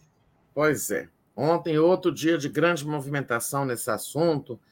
Lírio e o Pacheco se encontraram, depois o Pacheco, aí apresentou proposta, Pacheco se reuniu com os líderes, examinaram a proposta e logo depois o Randolfo Rodrigues, líder do governo no Congresso, disse que os senadores não aceitam. E qual era a proposta? A proposta do Lira tinha até uma, tem coisas até positivas, mas tem uma que não passa na garganta dos senadores. Né? A proposta do Lira é assim: vamos continuar, então, tendo comissões especiais para examinar cada medida provisória. Mas a comissão especial vai ter três deputados para cada senador. Hoje são 12 a 12. Então, seria mais ou menos como 12 senadores mais 36 deputados. O Lira alega que é porque é, a, a Câmara tem 513 deputados e o Senado tem 81 membros. Então, seria. Ele acha que a representação da Câmara está deficitária, que essa seria uma fórmula mais equilibrada. Acontece que, assim, é, não é bem assim, né? Primeiro, não é uma questão só de aritmética, né? Um senador, é, se você for contar em votos, ele vale até muito, muito mais do que três deputados número de votos, porque ele é eleito em eleição majoritária. Um senador, é, quando ele disputa a eleição, ou é ele sozinho para ser eleito pelo Estado, quando é uma vaga, ou duas vagas, né, sempre alternado, um terço, dois terços, um terço, dois terços. É, e depois, assim, o sistema é bicameral, né? é, se fala um sistema bicameral, todo mundo tem o mesmo peso. As duas casas têm o mesmo peso. Mas eu vejo, sobretudo, pela questão do voto popular. Né?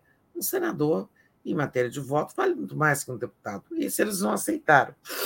Agora, o Lira propôs também algumas coisas que eles aceitam e acharam interessante, que é, por exemplo, fixar um prazo né, de 40 dias, o prazo máximo para a comissão dar seu parecer sobre a MP. Porque muita comissão só vai dar o parecer, fica enrolando, enrolando, só não décima hora, quando a medida já está um prazo bem esticado, aí vai para o plenário, a Câmara aprova com o prazo esticadíssimo, chega lá no Senado, faltando, às vezes, assim, um dia, dois dias para o, o, o, a validade expirar. Né? A validade expira com 120 dias. Então, essa proposta era boa. Seria um prazo para a comissão votar, 40 dias, mais 40 para a Câmara, eu acho que mais 40, e é, sobrariam 40 dias para o Senado. É, mais ou menos isso seria uma, isso atenderia um da, uma das reclamações dos senadores, que é eles não conseguem discutir, não conseguem emendar, fazer mudanças, porque tudo já chega na última hora. Né? O fato é que não houve acordo. Né? Os senadores disseram que não aceitam esse 3 a 1 aí. E aí, situação muito difícil. O Lula, é, acho que hoje vai ter mais uma reunião é, não sei se hoje ele se encontra com, com qual deles, mas não são os dois reunidos. É, a conversa está difícil ali é, entre esses dois é, presidentes legislativos, né? o Rodrigo Pacheco do Senado e o Arthur Lira da Câmara. Solução: tem medida que está chegando, sabe, no seu prazo limite. Né? Medida expirada editada, por exemplo, em 1 de janeiro, vai expirar no fim de abril. Nós já estamos entrando em abril. É, então, fizeram um entendimento ali provisório de que vão votar pelo regime das comissões mistas pelo menos três das medidas provisórias mais urgentes, mais importantes, lei, um Bolsa Família, uma, um Minha Casa Minha Vida, ou aquela MP que redesenha o governo vai para a ilegalidade. Ele está funcionando, por exemplo, Lula criou lá um Ministério da Mulher, mas se a medida provisória que criou esse ministério perder a validade, esse ministério está no ar, né? não tem base legal. É, e, e, assim por diante. O governo foi todo redesenhado, é, para a posse, né, durante a posse da primeira medida provisória assinada pelo Lula, fica complicado. Então, vou escolher ali duas ou três para votar como medida provisória, e as outras, antes que o prazo expire, o Lula mandará como é, projeto de lei com urgência constitucional. É um, uma figura que existe na Constituição é, pela qual um projeto de lei é, tem prazo para ser votado pelo Congresso. Acontece que, se houver um período aí em que a medida saiu de vigor, perdeu vigor, é, e, e, o projeto de lei não foi votado, você tem um branco ali, né? Não pode. Por exemplo, Bolsa Família, se ficar na ilegalidade, digamos que eu chamo no buraco negro, deixa de ser pago, não pode ser pago. Né? Fica sem base legal. Então, uma situação muito ruim que expõe a fragilidade, uma fragilidade do governo né, de não ter conseguido arrancar desses dois, sobretudo do Arthur Lira, um acordo. Ou seja, é, é o poder executivo diante de, de um presidente da Câmara muito forte, que impõe sua vontade, tem apoio dos líderes para isso. Agora, até líderes do governo, até eles estão rachados. Você vê um líder do governo, o Zé Guimarães, lá na Câmara, ele apoia a posição do Lira. Aí você pega o Jacques Wagner, líder do governo lá no Senado, ele apoia a posição do Rodrigo Pacheco. Ou seja, é vaca estranhando bezerro, como dizem os políticos mais antigos. Mais antigos. Não está tendo jeito para isso, né? E a consequência, na verdade, quem paga é o governo, mas quem pode pagar mesmo é a população. Né? Se criam assim, se for, for criada uma situação é, que leva, que obriga o governo a suspender um pagamento de Bolsa Família, quem paga o pato é a população. Enfim, esse assunto não evoluiu. Eu acho que o Lula vai fazer uma última tentativa hoje de é, promover o acordo, né, colocar água benta ali, obter um tipo de compromisso entre os dois. Mas, como eu venho falando desde o início, difícil obter, né, todo mundo bate o pé de um lado, outra casa bate do outro. Acho que isso vai acabar é no Supremo. Tá? Em algum momento, o Rodrigo Pacheco vai entrar no Supremo. Tem uma ação lá, é, mas de um senador individualmente, do Alessandro Vieira. Né? Individualmente, ele pedindo que o, o Supremo determine ao Lira é, a observância do que está escrito. Né? Você vê como que ponto nós chegamos. Está escrito de um jeito, mas o Lira quer de outro, mas ele também sozinho não aprova uma medida, uma emenda constitucional assim estamos. Agora, pode entrar uma, uma, uma ação lá no Supremo do próprio presidente do Senado. Essas são. Esse é um exemplo de anomalia do sistema político brasileiro que anda muito, né, muito esfarrapado, muito sem consistência, porque chegar a esse ponto, né, porque não se discutiu com devida calma esse assunto é, como é que lá ali estava o Bolsonaro, as medidas provisórias iam chegando e sendo engolidas de qualquer jeito, ninguém criava caso. Agora está aí um governo começando, um, com muito o que fazer, e estoura uma crise dessas.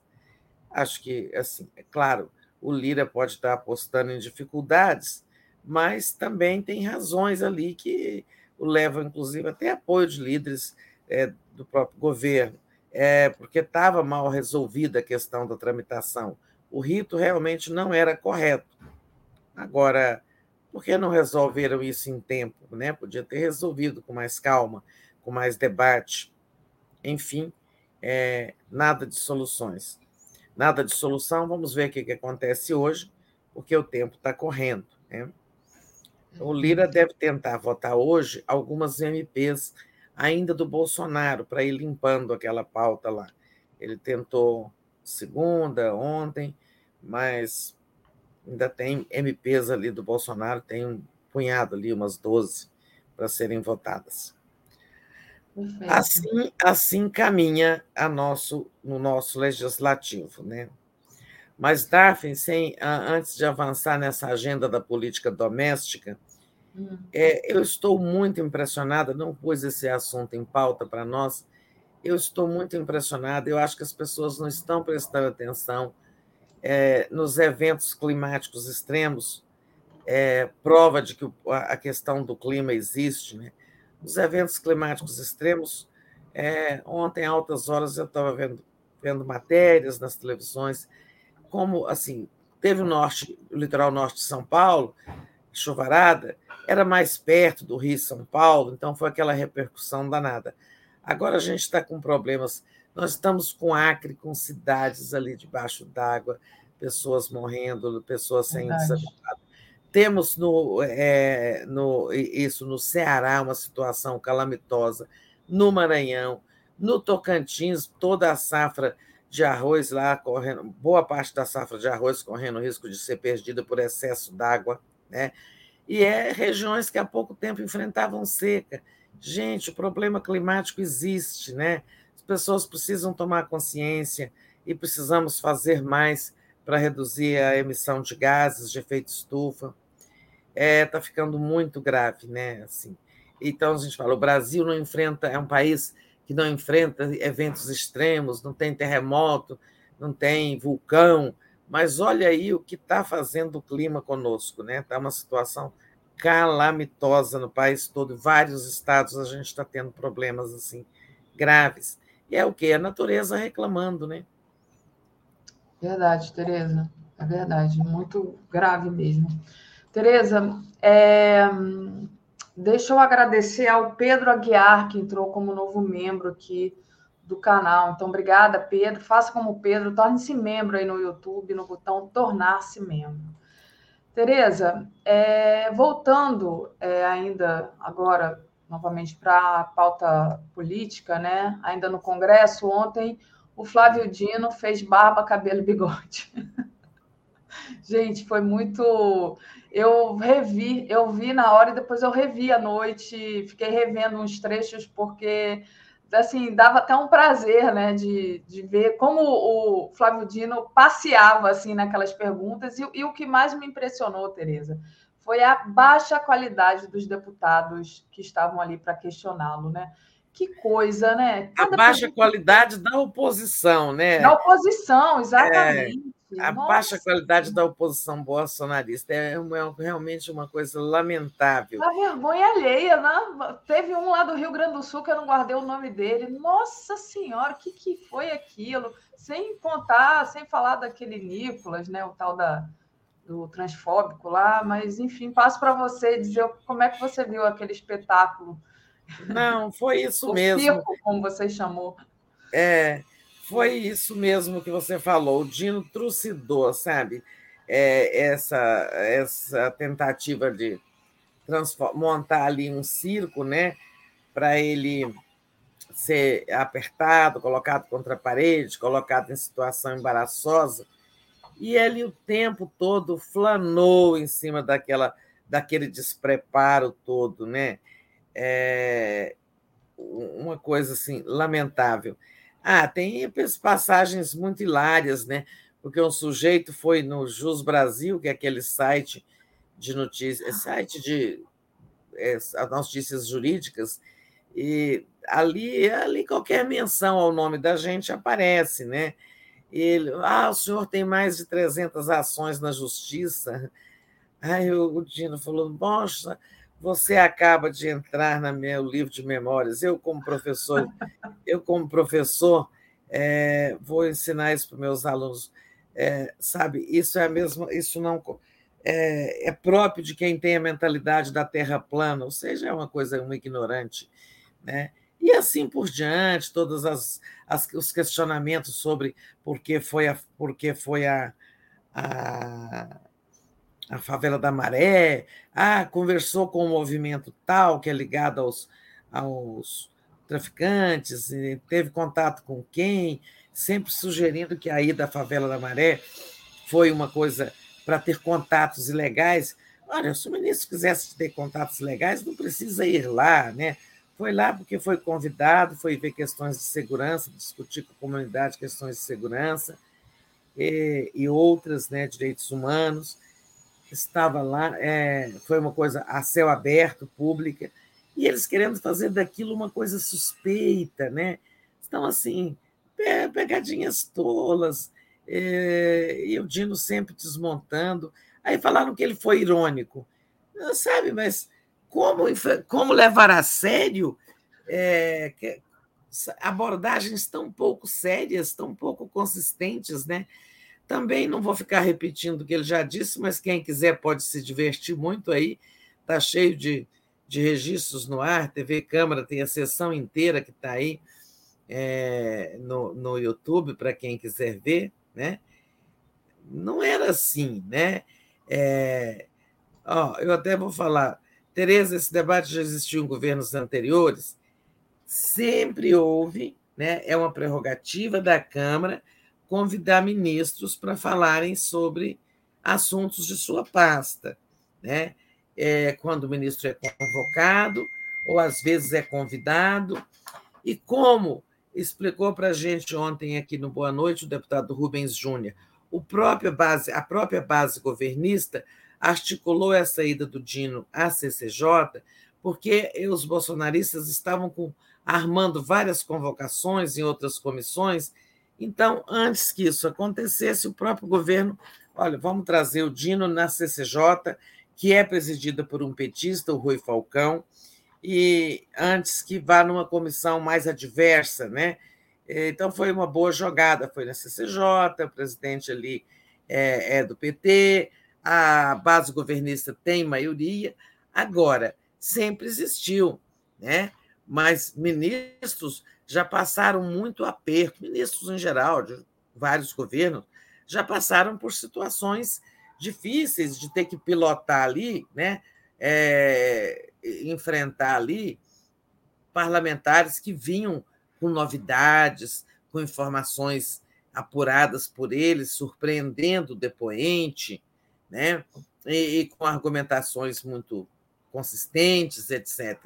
Já houve isso. Já houve um ministro da Fazenda que caiu depois de ser é, de prestar um depoimento desses a, a, a, a próprio plenário do Senado. Foi o Eliseu Rezende, era ministro da Fazenda do Itamar Franco. E lá ele foi confrontado com umas denúncias que ainda não eram conhecidas e acabou tendo que pedir as contas, a situação ficou insustentável. Outro também que saiu depois de um depoimento foi o, é, foi o ministro das Comunicações do Fernando Henrique, que era que é o que ele esqueci o nome dele, é, dessa família aí que é bem do mercado financeiro, né? Esqueci. Em suma, não vem ao caso. É, já teve muitos casos assim de ministros em comissões se saírem tão mal que são obrigados, saem tão debilitados, chamuscados, etc., que acabam até indo embora ou sendo demitidos. É, não fiz um inquérito sobre isso, mas ao longo da, desses últimos anos eu já vi muita coisa. Agora, aquilo lá foi um circo, porque eles não tinham que perguntar, ou seja, não havia motivo para um depoimento do Flávio Dino. Né? Mas ele virou bola da vez e esteve lá, tirou tudo de letra. Né? E uma das questões sérias tratadas lá, uma única questão séria já foi respondida, é, é que era a questão de prorrogar o prazo para que as pessoas, em função do decreto de, que, dos decretos de Lula, que limita o porte de armas, o acesso às armas, é, esse prazo terminava agora em 31 de março e muita gente ainda não se recadastrou suas armas, etc., deu entrada lá na Polícia Federal. E isso foi muito abordado, e o Dino falou: vamos, vamos examinar. E já apareceu aí hoje, já está publicado, um decreto é, dando mais um mês, né? mais dois meses, até 3 de maio, não, mais aí uns 30 e poucos dias, né? É, para as pessoas fazerem isso. Essa, mas isso é uma questão que não precisava não justificava uma convocação. O governo ouviu e respondeu positivamente, tomando a providência. Né? O resto é bobagem, né? sabe? Tentativa de aparecer. E, aliás, prejuízo, teve, a oposição teve mais prejuízo do que ganho com essa iniciativa, né? porque esse Nicolas Ferreira, que lá foi chamado de chupetinha, de outras coisas, porque, lembrando aquela pantomina que ele representou, botando a peruca ruiva né, no Dia da Mulher, para fazer discurso contra trans, gays e etc. É, e agora, ontem, quando começou a querer fazer gracinha logo, ficou logo lá, saiu logo desmoralizado, esse apelido pegou, apelido que veio da internet, né, criado pelo, é, pelo é, influencers. É, repete. Felipe Neto. Felipe Neto. É, então, assim, sabe, não ganharam nada e perderam muito. É, muita, muito bolsonarista expondo sua fragilidade intelectual, sua consistência política, né? Gente balofa, né? Em suma, passou-se. Agora tem assim, tem a comissão de fiscalização e controle que vai ser presidida, né, por bolsonaristas e é uma comissão que vai dar muito trabalho. Eles vão tentar é, convocar muitos ministros né, ali, e a base governista vai ter que ficar atenta para barrar, né, ou tentar barrar novas convocações, porque no que pesa o Dino ter dito, ah, olha, eu ficaria com vocês aqui mais tempo, mas eu tenho agenda, eu volto quando vocês quiserem. A verdade é que o ministro tem que trabalhar, o ministro tem agenda, né? Quando você vai, pra, né, tem que comparecer ao Congresso, não é só as horas que ele está lá, ele tem que preparar, levar documentos para responder qualquer coisa. É, isso leva, rouba um tempo da agenda que podia ser dedicado a trabalhar pelo país. Né? Exatamente. A Maria Margarida Genro Moser, Flávio Dino falava com a, com a Patuleia como se fossem bebês, explicando tudo de um jeito bem paternal. Deixou a Patuleia louca, Dino o sagaz. Verdade, ele usava um tom assim. Exato, bem, isso, parecia que estava falando com um é. bando de idiota. É, aquele bando assim, gente, vou explicar para vocês. Constituição, isso é. E ele sempre ia muito didático mesmo, isso que eles achavam que era ironia. Mas é, sabe o que fazer, né? Quando você pega uma plateia tão, tão pobre, né? Mental, intelectualmente pobre, politicamente pobre, né? É. só rindo. É. Passou. Passou. Vamos lá, Tereza. É, bom, Estadão revelou que o ex-piloto Nelson Piquet escondeu para o Bolsonaro, na casa dele, as joias enviadas pela Arábia Saudita. E que também o Bolsonaro ficou com mais um relógio dado, um Rolex cheio de diamantes. E aí o Bolsonaro desembarca aqui amanhã, né? É, já está mais do que claro que o Bolsonaro é, aceitou propina. Deixa eu colocar aqui o, a matéria que a gente repercutiu do Estadão, Nelson Piquet escondeu a propina de Bolsonaro em diamantes. E está chegando amanhã aí, Tereza, é, no aeroporto. Né? Como é que você vê essa chegada do Bolsonaro e mais essa, enfim, essa matéria aí do Estadão? Essa nova descoberta, né? É. O Nelson Piquet sempre foi um bajulador do Bolsonaro, né? se complicou né? porque já tem gente falando que há razões para pedir a prisão dele. Né? É, no mínimo, se vai ser preso, não sei, mas no mínimo ele está arrolado nessas investigações. Se as joias é, estavam ilicitamente em poder do Bolsonaro e ele escondeu, olha, mal para ele. Aqui, a, aquele é, coronel Cid, né, que era ajudante de ordens do Bolsonaro, disse em um certo momento que aquele segundo pacote de joias, que não foi apreendido pela Polícia Federal, estava num depósito em Brasília que ele não sabia onde. Né? Você vê todos esses auxiliares do Bolsonaro mentiam. É claro que o Coronel Cid também sabia que estavam na casa do Nelson Piquet. Né? Ele falou: ah, é um depósito, não sei onde, não sei onde fica, no seu nome. E assim, se pensou que era desses depósitos alugados que a gente, as pessoas fazem, alugam um lugar, paga-se ali uma taxa, depois fica lá trancado, você que tem a chave, o cadeado, né? Um lugar seguro. É, mas não era isso. Ele quis mais segurança, quis a casa do Nelson Piquet. Então, mal para o Piquet. Agora, a descoberta de um terceiro presente, né, na valor de 500 mil, é um outro kit, onde só um relógio vale 500 mil, um relógio de ouro branco, com diamante, marca Rolex, né? Esse o Bolsonaro já deve estar no pulso do Bolsonaro, porque esse não foi nem retido por Receita, nem declarado, nem foi, nem foi mencionado na lista de acervo pessoal, até onde se sabe. Isso ofusca muito a chegada do Bolsonaro amanhã, né? porque ele agora está chegando com o carimbo mais forte de ladrão de coisa pública. Né? É, eu acho que ele ofuscou a festa que ele queria amanhã, é, ele quer ir de carro aberto do aeroporto até a casa dele. Eu duvido que vá ter multidão, vai ter, sim, os mais fanáticos ali, aquela aquele pessoal mais febril, né? é, vai comparecer ao aeroporto e certamente sai em carreata ali.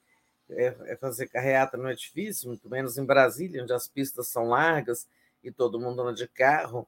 É, vai ter alguma coisa, mas, sabe, comoção popular, ele voltou, isso aí, gente a pé andando ali, sabe?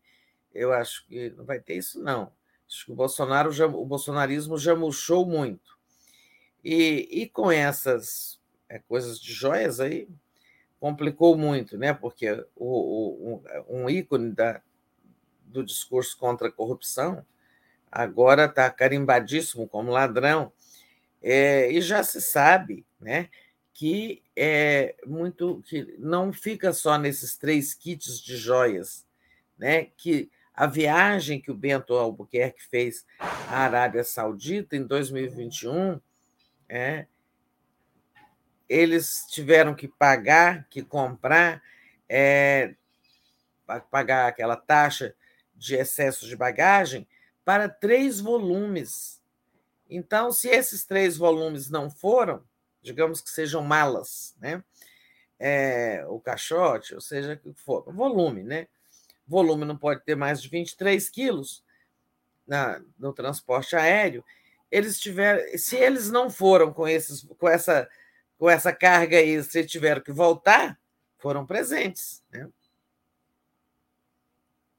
foram mais, mais donativos, presentes, propina, seja o que for. E que é muito estranho que um país esteja né, tenha dado tantos presentes fora do padrão, do padrão de presente oficial e tal. E agora se descobre, aí o Estadão revela isso, que era, sabe, tiveram que pagar lá mais volumes. Então, supostamente veio muita coisa que a Receita não pegou e que ninguém sabe onde está eu acho que nós vai ter uma busca e apreensão na casa do Piquet, não sei, acho que vai ter. É, em suma, vai longe. Bolsonaro volta nessas condições.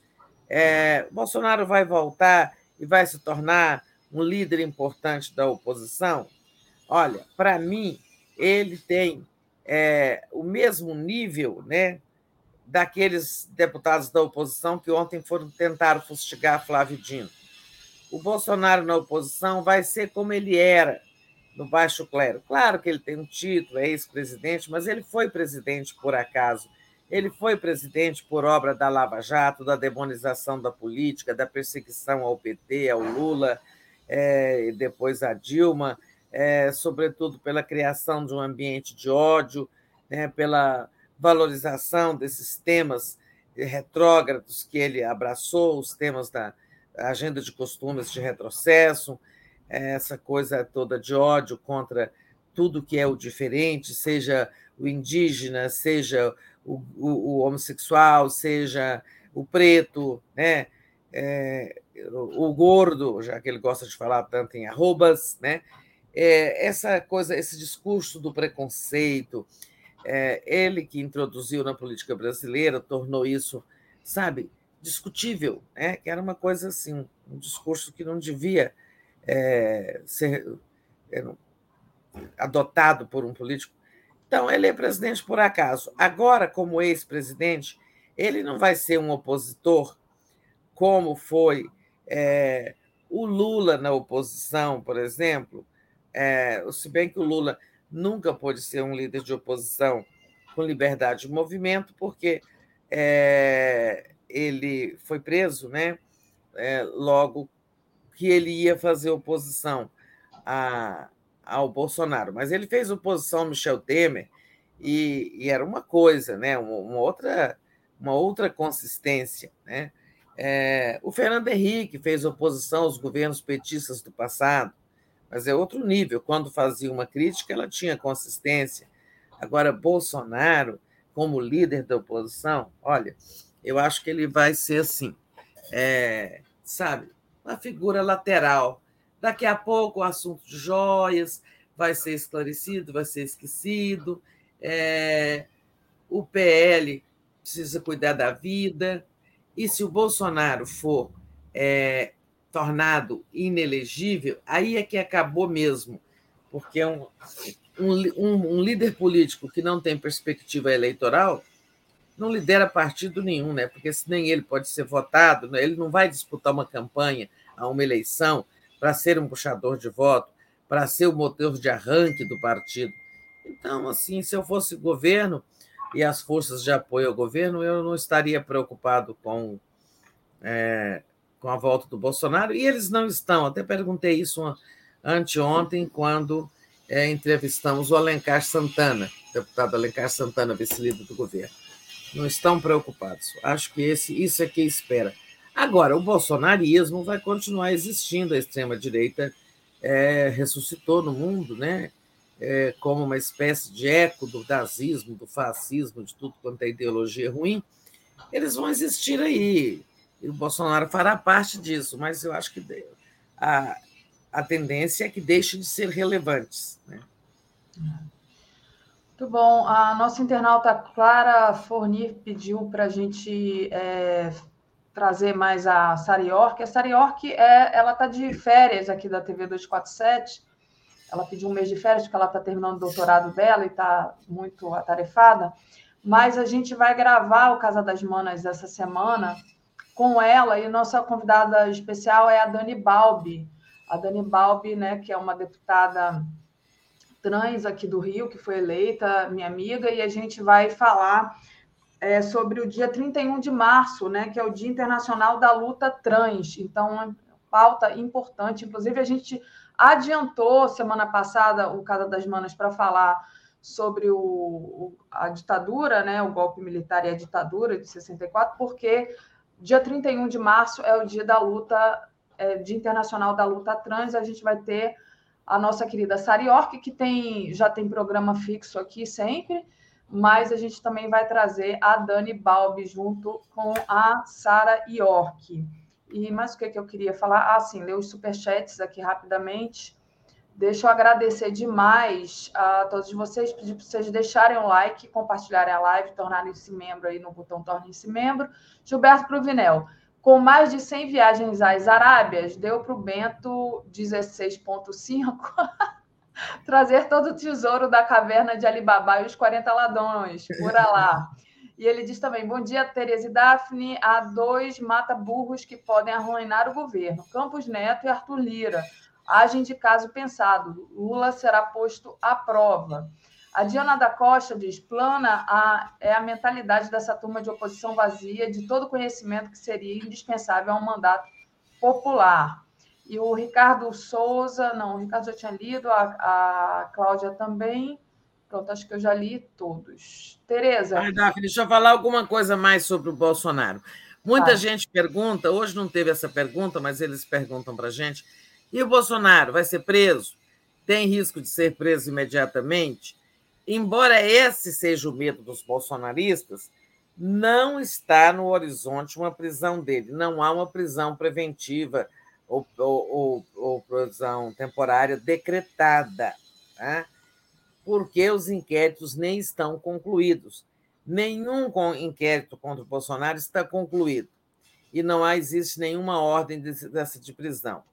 E nem seria de interesse, por exemplo, do governo Lula essa prisão, assim, transformá-la em mártir. Mas a decisão não é do governo Lula, a decisão é do Poder Judiciário. Os inquéritos estão em curso, então não há ordem de prisão. Eles não precisam temer isso, embora eles tenham, eles acham que está sendo armada e que vão falar, é, sabe, vão lá receber o Bolsonaro com toda, é, com muita mobilização para que ele não seja preso, não sei o quê mas não tem isso, não está no horizonte.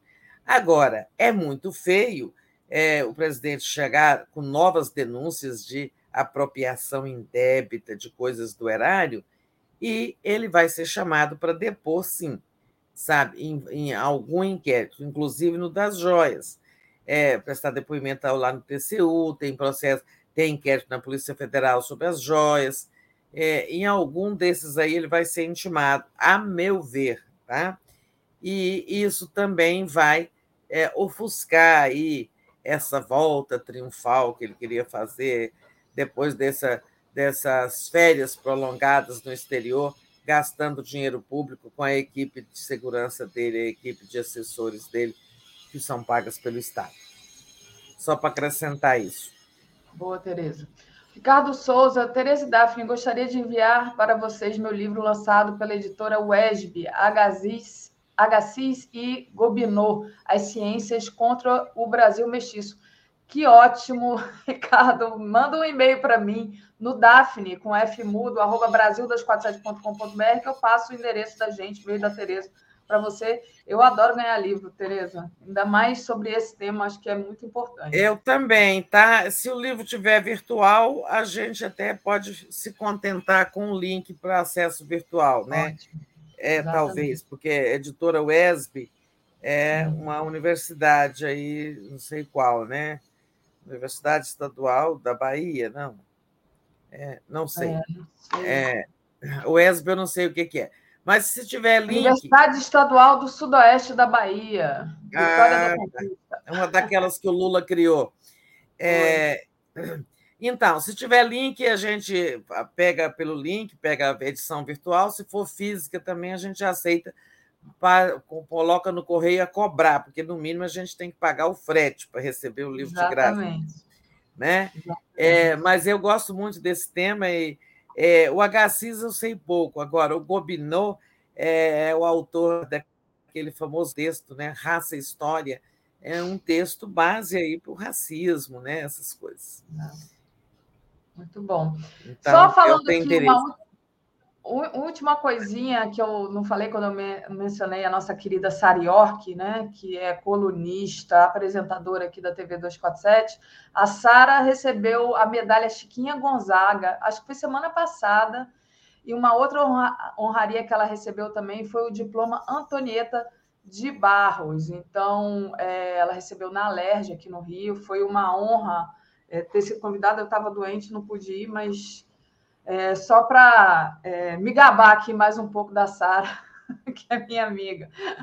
Tereza, e então, continuando ainda, né, é, sobre aqui a pauta política do Brasil, é, a Comissão de Ética Pública da Presidência da República vai é, analisar é, o uso da força de avião da Força Aérea Brasileira pelo ministro das Comunicações, Juscelino Filho, é, para participar de leilões de cavalo, não é isso? E também ah, vai, participar, vai investigar funcionários que participaram da operação Esconde Joias do Bolsonaro. Sobre essa questão do Juscelino Filho, é, fica complicado, né? Esse, esse Juscelino Filho, que é o tal do ministro lá do União Brasil, fica assim, você acha que o, Lula vai acabar tendo que demiti-lo? Como é que você vê essa situação? Pois é. O Juscelino Filho, o Lula evitou demiti-lo porque é, Congresso, né? Situação aí do Congresso.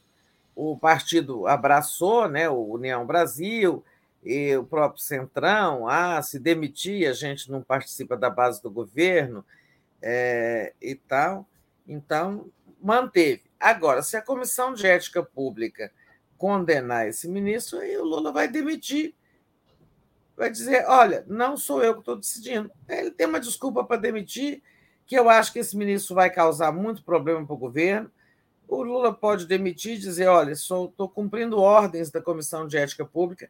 A comissão, inclusive, está prometendo, e eu acho que ela deve fazer isso, dar mais transparência às suas decisões, aos julgamentos já realizados, porque durante o governo Bolsonaro nós soubemos pouco do que aconteceu na Comissão de Ética Pública da Presidência da República, que julga a conduta de funcionários do alto, dos altos escalões do, do governo. Né?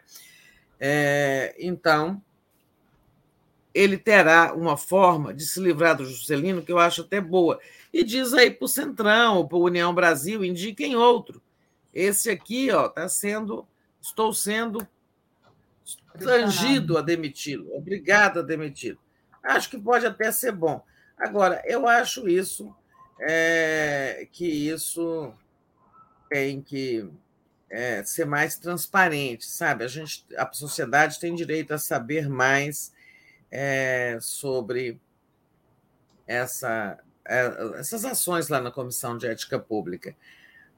Agora, os funcionários do Bolsonaro envolvidos no esquema das joias, né? Aí vão ser muitos, né? É, todos os que ocupavam cargos assim no escalão superior, Coronel Cid, Almirante, é, o outro militar que também que estava na viagem, todos eles vão se ferrar. Agora é o seguinte, estou vendo gente, olha, estou vendo uma manchete aqui, ó, é, do, uma matéria do Estadão, era esse terceiro kit, kit da cuja existência, de cuja existência nós estamos sabendo só agora, ele tinha um relógio, uma caneta e um anel cravejados de diamantes. Né? É um super kit. Somando tudo isso, é, já são 17 milhões né? o valor dessas bondades né? que tem cara de propina é, da Arábia Saudita. É impressionante isso. Estou aqui dando passeando nas fotografias, quanto diamante. Nossa, se meu pai fosse vivo e visse essas fotografias, ficava encantado. Meu pai era apaixonado por diamantes, garimpos, essas coisas, sabe? Pedras preciosas. É, tinha paixão por aquilo que vem da terra. Né? Família que garimpou, que chegou, pega diamante, depois fica rico, depois fica pobre de novo porque diz que essa, a fortuna do diamante ela é passageira, né?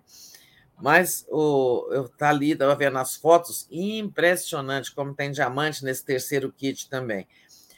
É, comissão de ética pública é outro é, fator negativo na volta do Bolsonaro. Agora, eu vi matéria, eu estava aqui vendo onde é que eu vi isso, é, uma, um questionamento assim. Quer ver? Deixa eu ver onde é. Não sei se foi na Folha de São Paulo.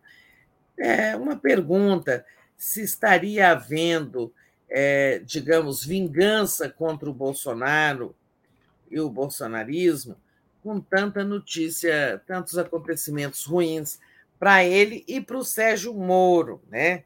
Eu vi uma em algum lugar aí, existe a vingança republicana, não sei lá, uhum. e tal. É, mas não é assim uma vingança é uma vingança republicana né, urdida pelos fatos, né, a colheita do que eles plantaram. Não foi ninguém que inventou o Tacla Duran. Né? O Tacla Duran, é, quem plantou o depoimento dele lá atrás, ao tentar extorquí-lo, ou seja, vender-lhe sentença, foi o Moro e seus, seus cupinchas de Curitiba. Né? O caso das joias também não tem vingança nenhuma. É, quem quem é, inventou as joias foram eles, quem resolveu ficar com elas foram eles, né? É, então, assim, não existe uma vingança, existe a volta do cipó de aroeira no lombo de quem mandou dar, né? Como já dizia aquela música do Geraldo Vandré, né? E é isso que está acontecendo com eles a volta do suporte de aroeira, mas não foi é, eles é que plantaram, estão colhendo. Né? Não tem uma vingança nem do Lula, nem de, sabe, da República atual. Não, estão colhendo. Leia aí o Ricardo Souza. Ricardo diz: o livro do Gobineau era o ensaio sobre a desigualdade das raças humanas. Raça e História, na verdade, foi escrito pelo Claude Lévi-Strauss. O primeiro era racista, mas o segundo não. Se, é, trouxe ah, é verdade. O, e no Raça e História, o Levi-Strauss comenta Gobineau. É uma é. confusão minha que as minhas informações acadêmicas já estão perdidas há muitas décadas. Mas eu me lembro perfeitamente de ler Raça e História no curso de Antropologia, numa Isso. matéria de Antropologia. Rosângela Pinheiro, cara de propina, valor de propina é propina. Diz aqui a nossa querida Rosângela, é, amiga da gente aqui do Rio, dançarina maravilhosa. Ah, hum, o resto aqui, eu acho que eu já li, Tereza. E, Tereza, queria é, pedir licença para trazer aqui uma matéria que está no Brasil 247 agora, sobre a questão dessa investigação aí do caso PCC. Então, o Ministério Público Federal pediu que o caso PCC volta, volte para a esfera estadual e a, a juíza Gabriela Hart nega, né? É, então, ela, que é incompetente para julgar esse caso, né?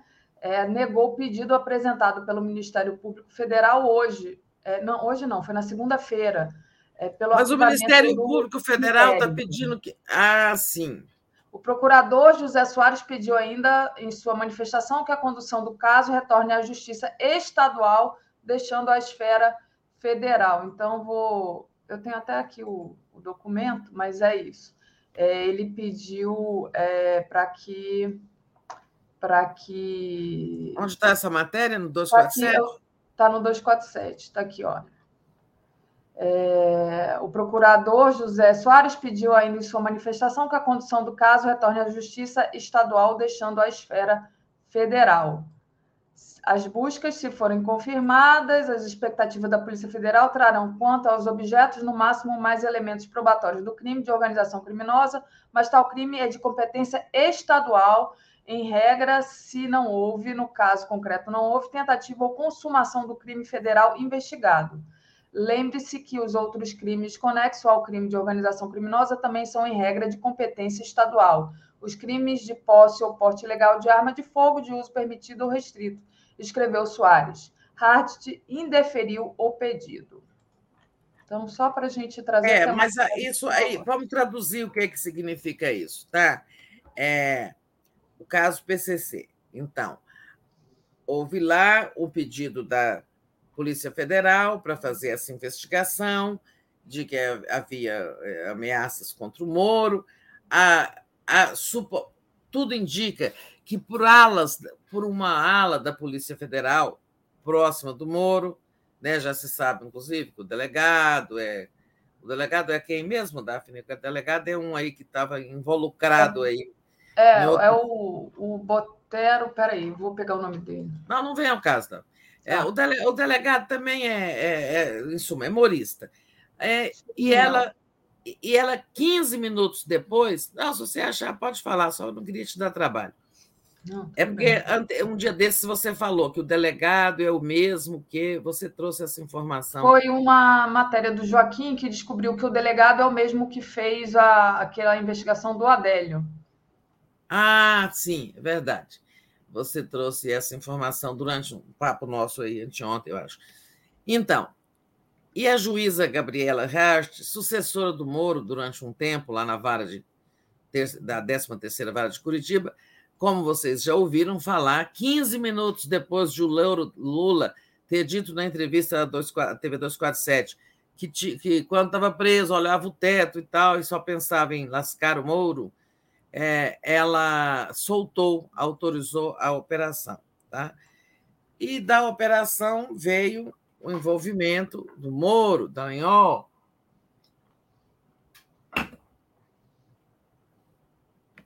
E então o juiz é, determinou né, que esse caso passasse à alçada do Supremo é, essa, essa investigação toda sobre a suposta tentativa de é, sequestrar e matar o Moro passasse à alçada do Supremo, porque ele é senador. Né?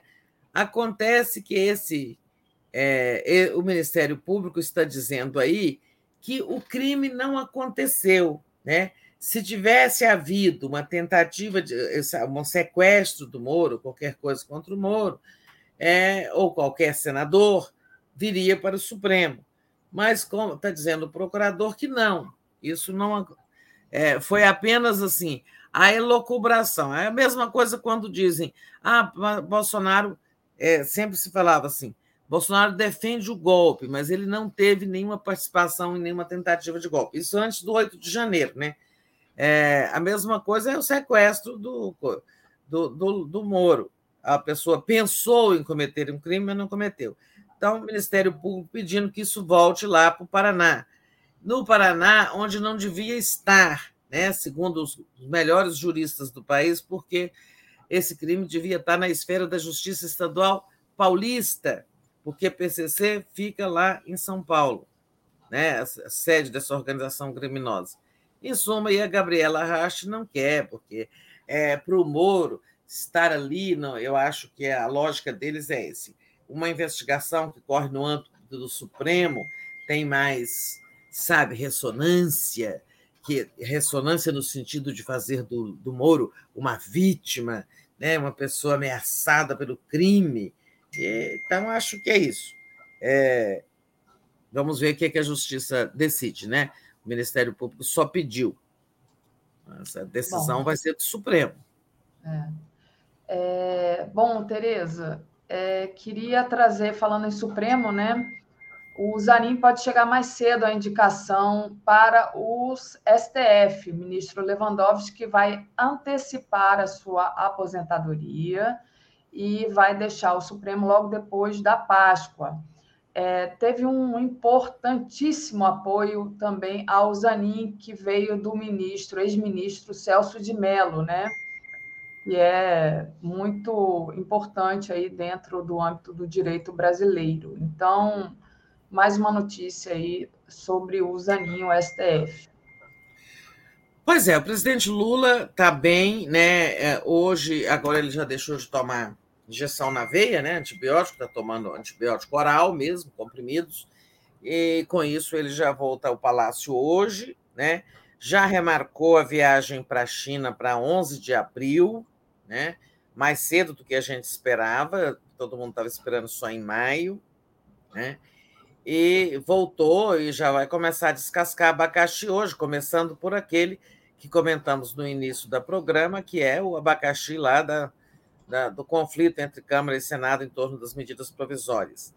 Bom, e o Lula tem que decidir sobre essa questão é, do Supremo. Né? Como ele disse na nossa entrevista, quando chegar a hora, eu vou, eh, vou ficar sozinho, eh, não sei se ele falou no meu quarto, onde, vou me sentar sozinho num lugar, refletir, tomar minha decisão. Agora, a gente percebe que ele tem assim uma inclinação para indicar o Zanin, mas que existem, assim, claro que vai ter muita gente falando contra, porque ele foi advogado do Lula.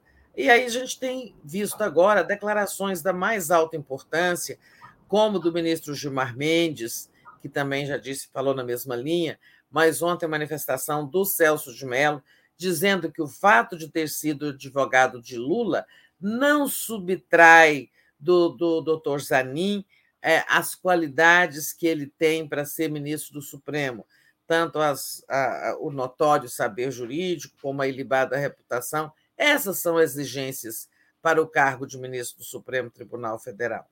Né? Não, não tem que dizer, ah, não existe, não está escrito na Constituição, não pode ter sido advogado de autoridade federal, não pode, não tem nada disso. Então, assim, são apoios importantes que estão vindo do meio jurídico. Esse do Celso de Mello é da maior importância, que eu acho que deixarão o presidente Lula mais à vontade para fazer a escolha, que eu acho que é a escolha do coração dele, sabe? A do Zanin. E não é assim por gratidão. A gratidão é uma virtude. Gratidão é uma coisa boa. Só os bons são, são gratos, né? Os ingratos geralmente são pessoas nefastas. É, a gratidão é boa, mas não é por isso que Lula vai indicá-lo. Né? O Zanin foi uma revelação do meio do direito brasileiro. Né? Era um advogado ainda assim não de não grande projeção é, e, e se destacou pela qualidade né, do combate que ele deu, o combate jurídico que ele deu às ações contra o Lula, 20 e tantas, 22, outros que 25, não sei, já perdi a conta. E, inclusive, devemos a ele o conhecimento do conceito, né, assim, o acesso ao conceito de lawfare, né, que é esse é, essa perseguição de um adversário político por razões políticas, usando as ferramentas da justiça, que foi isso que o Moro e a Lava Jato fizeram contra vários políticos e contra o presidente Lula em particular. De modo que eu acho que, sabe, está se abrindo o caminho. E se logo depois da Semana Santa, é, ou seja, se o, a Semana Santa vai terminar aí sete, dia 10 de abril, mas dia 11 o Lula vai para a China. Então, o, nesse período, enquanto Lula estiver na China, o Lewandowski vai demitir-se, vai ter aquelas despedidas, vai ter aquelas sessões todas, vai ter. Talvez o Lula pensa que ele espere a volta para o Lula querer prestigiar o ministro Lewandowski lá na sua despedida, né? sei lá, em suma. É, e aí será a hora de indicar o seu substituto. Claro, não basta indicar, tem o Senado pela frente. Né? Inclusive, o próprio Moro parece que é membro da CCJ, comissão onde o Zanin seria sabatinado, o Zenin ou qualquer um que seja o indicado. Mas eu acho que se o governo sabe trabalhar e, e a situação do governo no Senado é melhor do que na Câmara, ele conseguirá aprovar o nome do Zanin tranquilamente. É uma, Muito bom, um assunto aí que entra em pauta agora. Agora entra Perfeito. em pauta para valer mesmo, porque agora já o Lewandowski já está com, né, com um pé fora do Supremo. Perfeito. Tereza, faltou a gente falar né, do, dos juros no, nos empréstimos consignados, né? O INSS. Fala em 30 segundos. É, então vamos falar. Não, é isso. O governo fixou, o que é é assim, o Conselho Nacional da Previdência Social fixou, subiu, ele queria.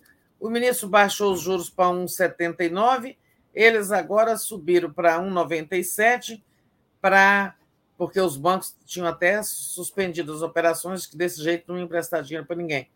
Os bancos se abstiveram de votar lá nessa reunião de ontem, dizendo que esse valor, esses juros mensais para o empréstimo consignado, ainda são deficitários, mas que agora cada banco cuide de. É, decida se faz ou não empréstimos consignados com essa taxa de juros aí que eles acham insuficiente para cobrir os custos. Vamos ver como é que se comportam os bancos. Se eles vão realmente perder dinheiro e vão deixar de fazer empréstimos, porque vivem batendo na, na porta da gente oferecendo empréstimo consignado.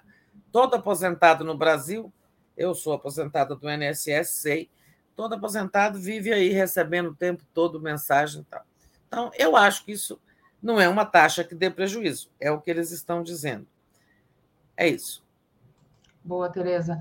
É, agradecer a Amélia Fantini, que entrou como nova membro aqui do canal. Seja bem-vinda, a Amélia, e trazer a nossa programação de hoje. Agora, às 10 horas, o mundo como ele é. Biden organiza a cúpula do confronto. Às 11 horas tem o Giro das 11. Às 13 horas, diálogos com a indústria. É, é necessário investir em pesquisa e inovação. Às 13h30, Eduardo Moreira fala sobre embate travado entre Roberto Campos Neto e Lula, às 14 horas, Cultura 247, Dolores Duran, Minha Composição, com Rosana Mares. 15 horas, o Atush entrevista a Márcia Tiburi. 16 horas, Brasil Popular, desafios de um projeto popular e democrático para o Brasil. 17 horas, Diálogos Conectos, caminhos para conter o poder das plataformas no Brasil. É, às 18 horas tem o Léo Quadrado, 18h30, bônus 247, 22 horas o dia em 20 minutos, e às 23 horas a live do Conde. Tereza, obrigada. Boa quarta-feira para você. A gente vê no Boa Noite. Então, até mais tarde, gente. Bom dia a todos e todas. Você tá. também, Daphne. Beijo. Beijo.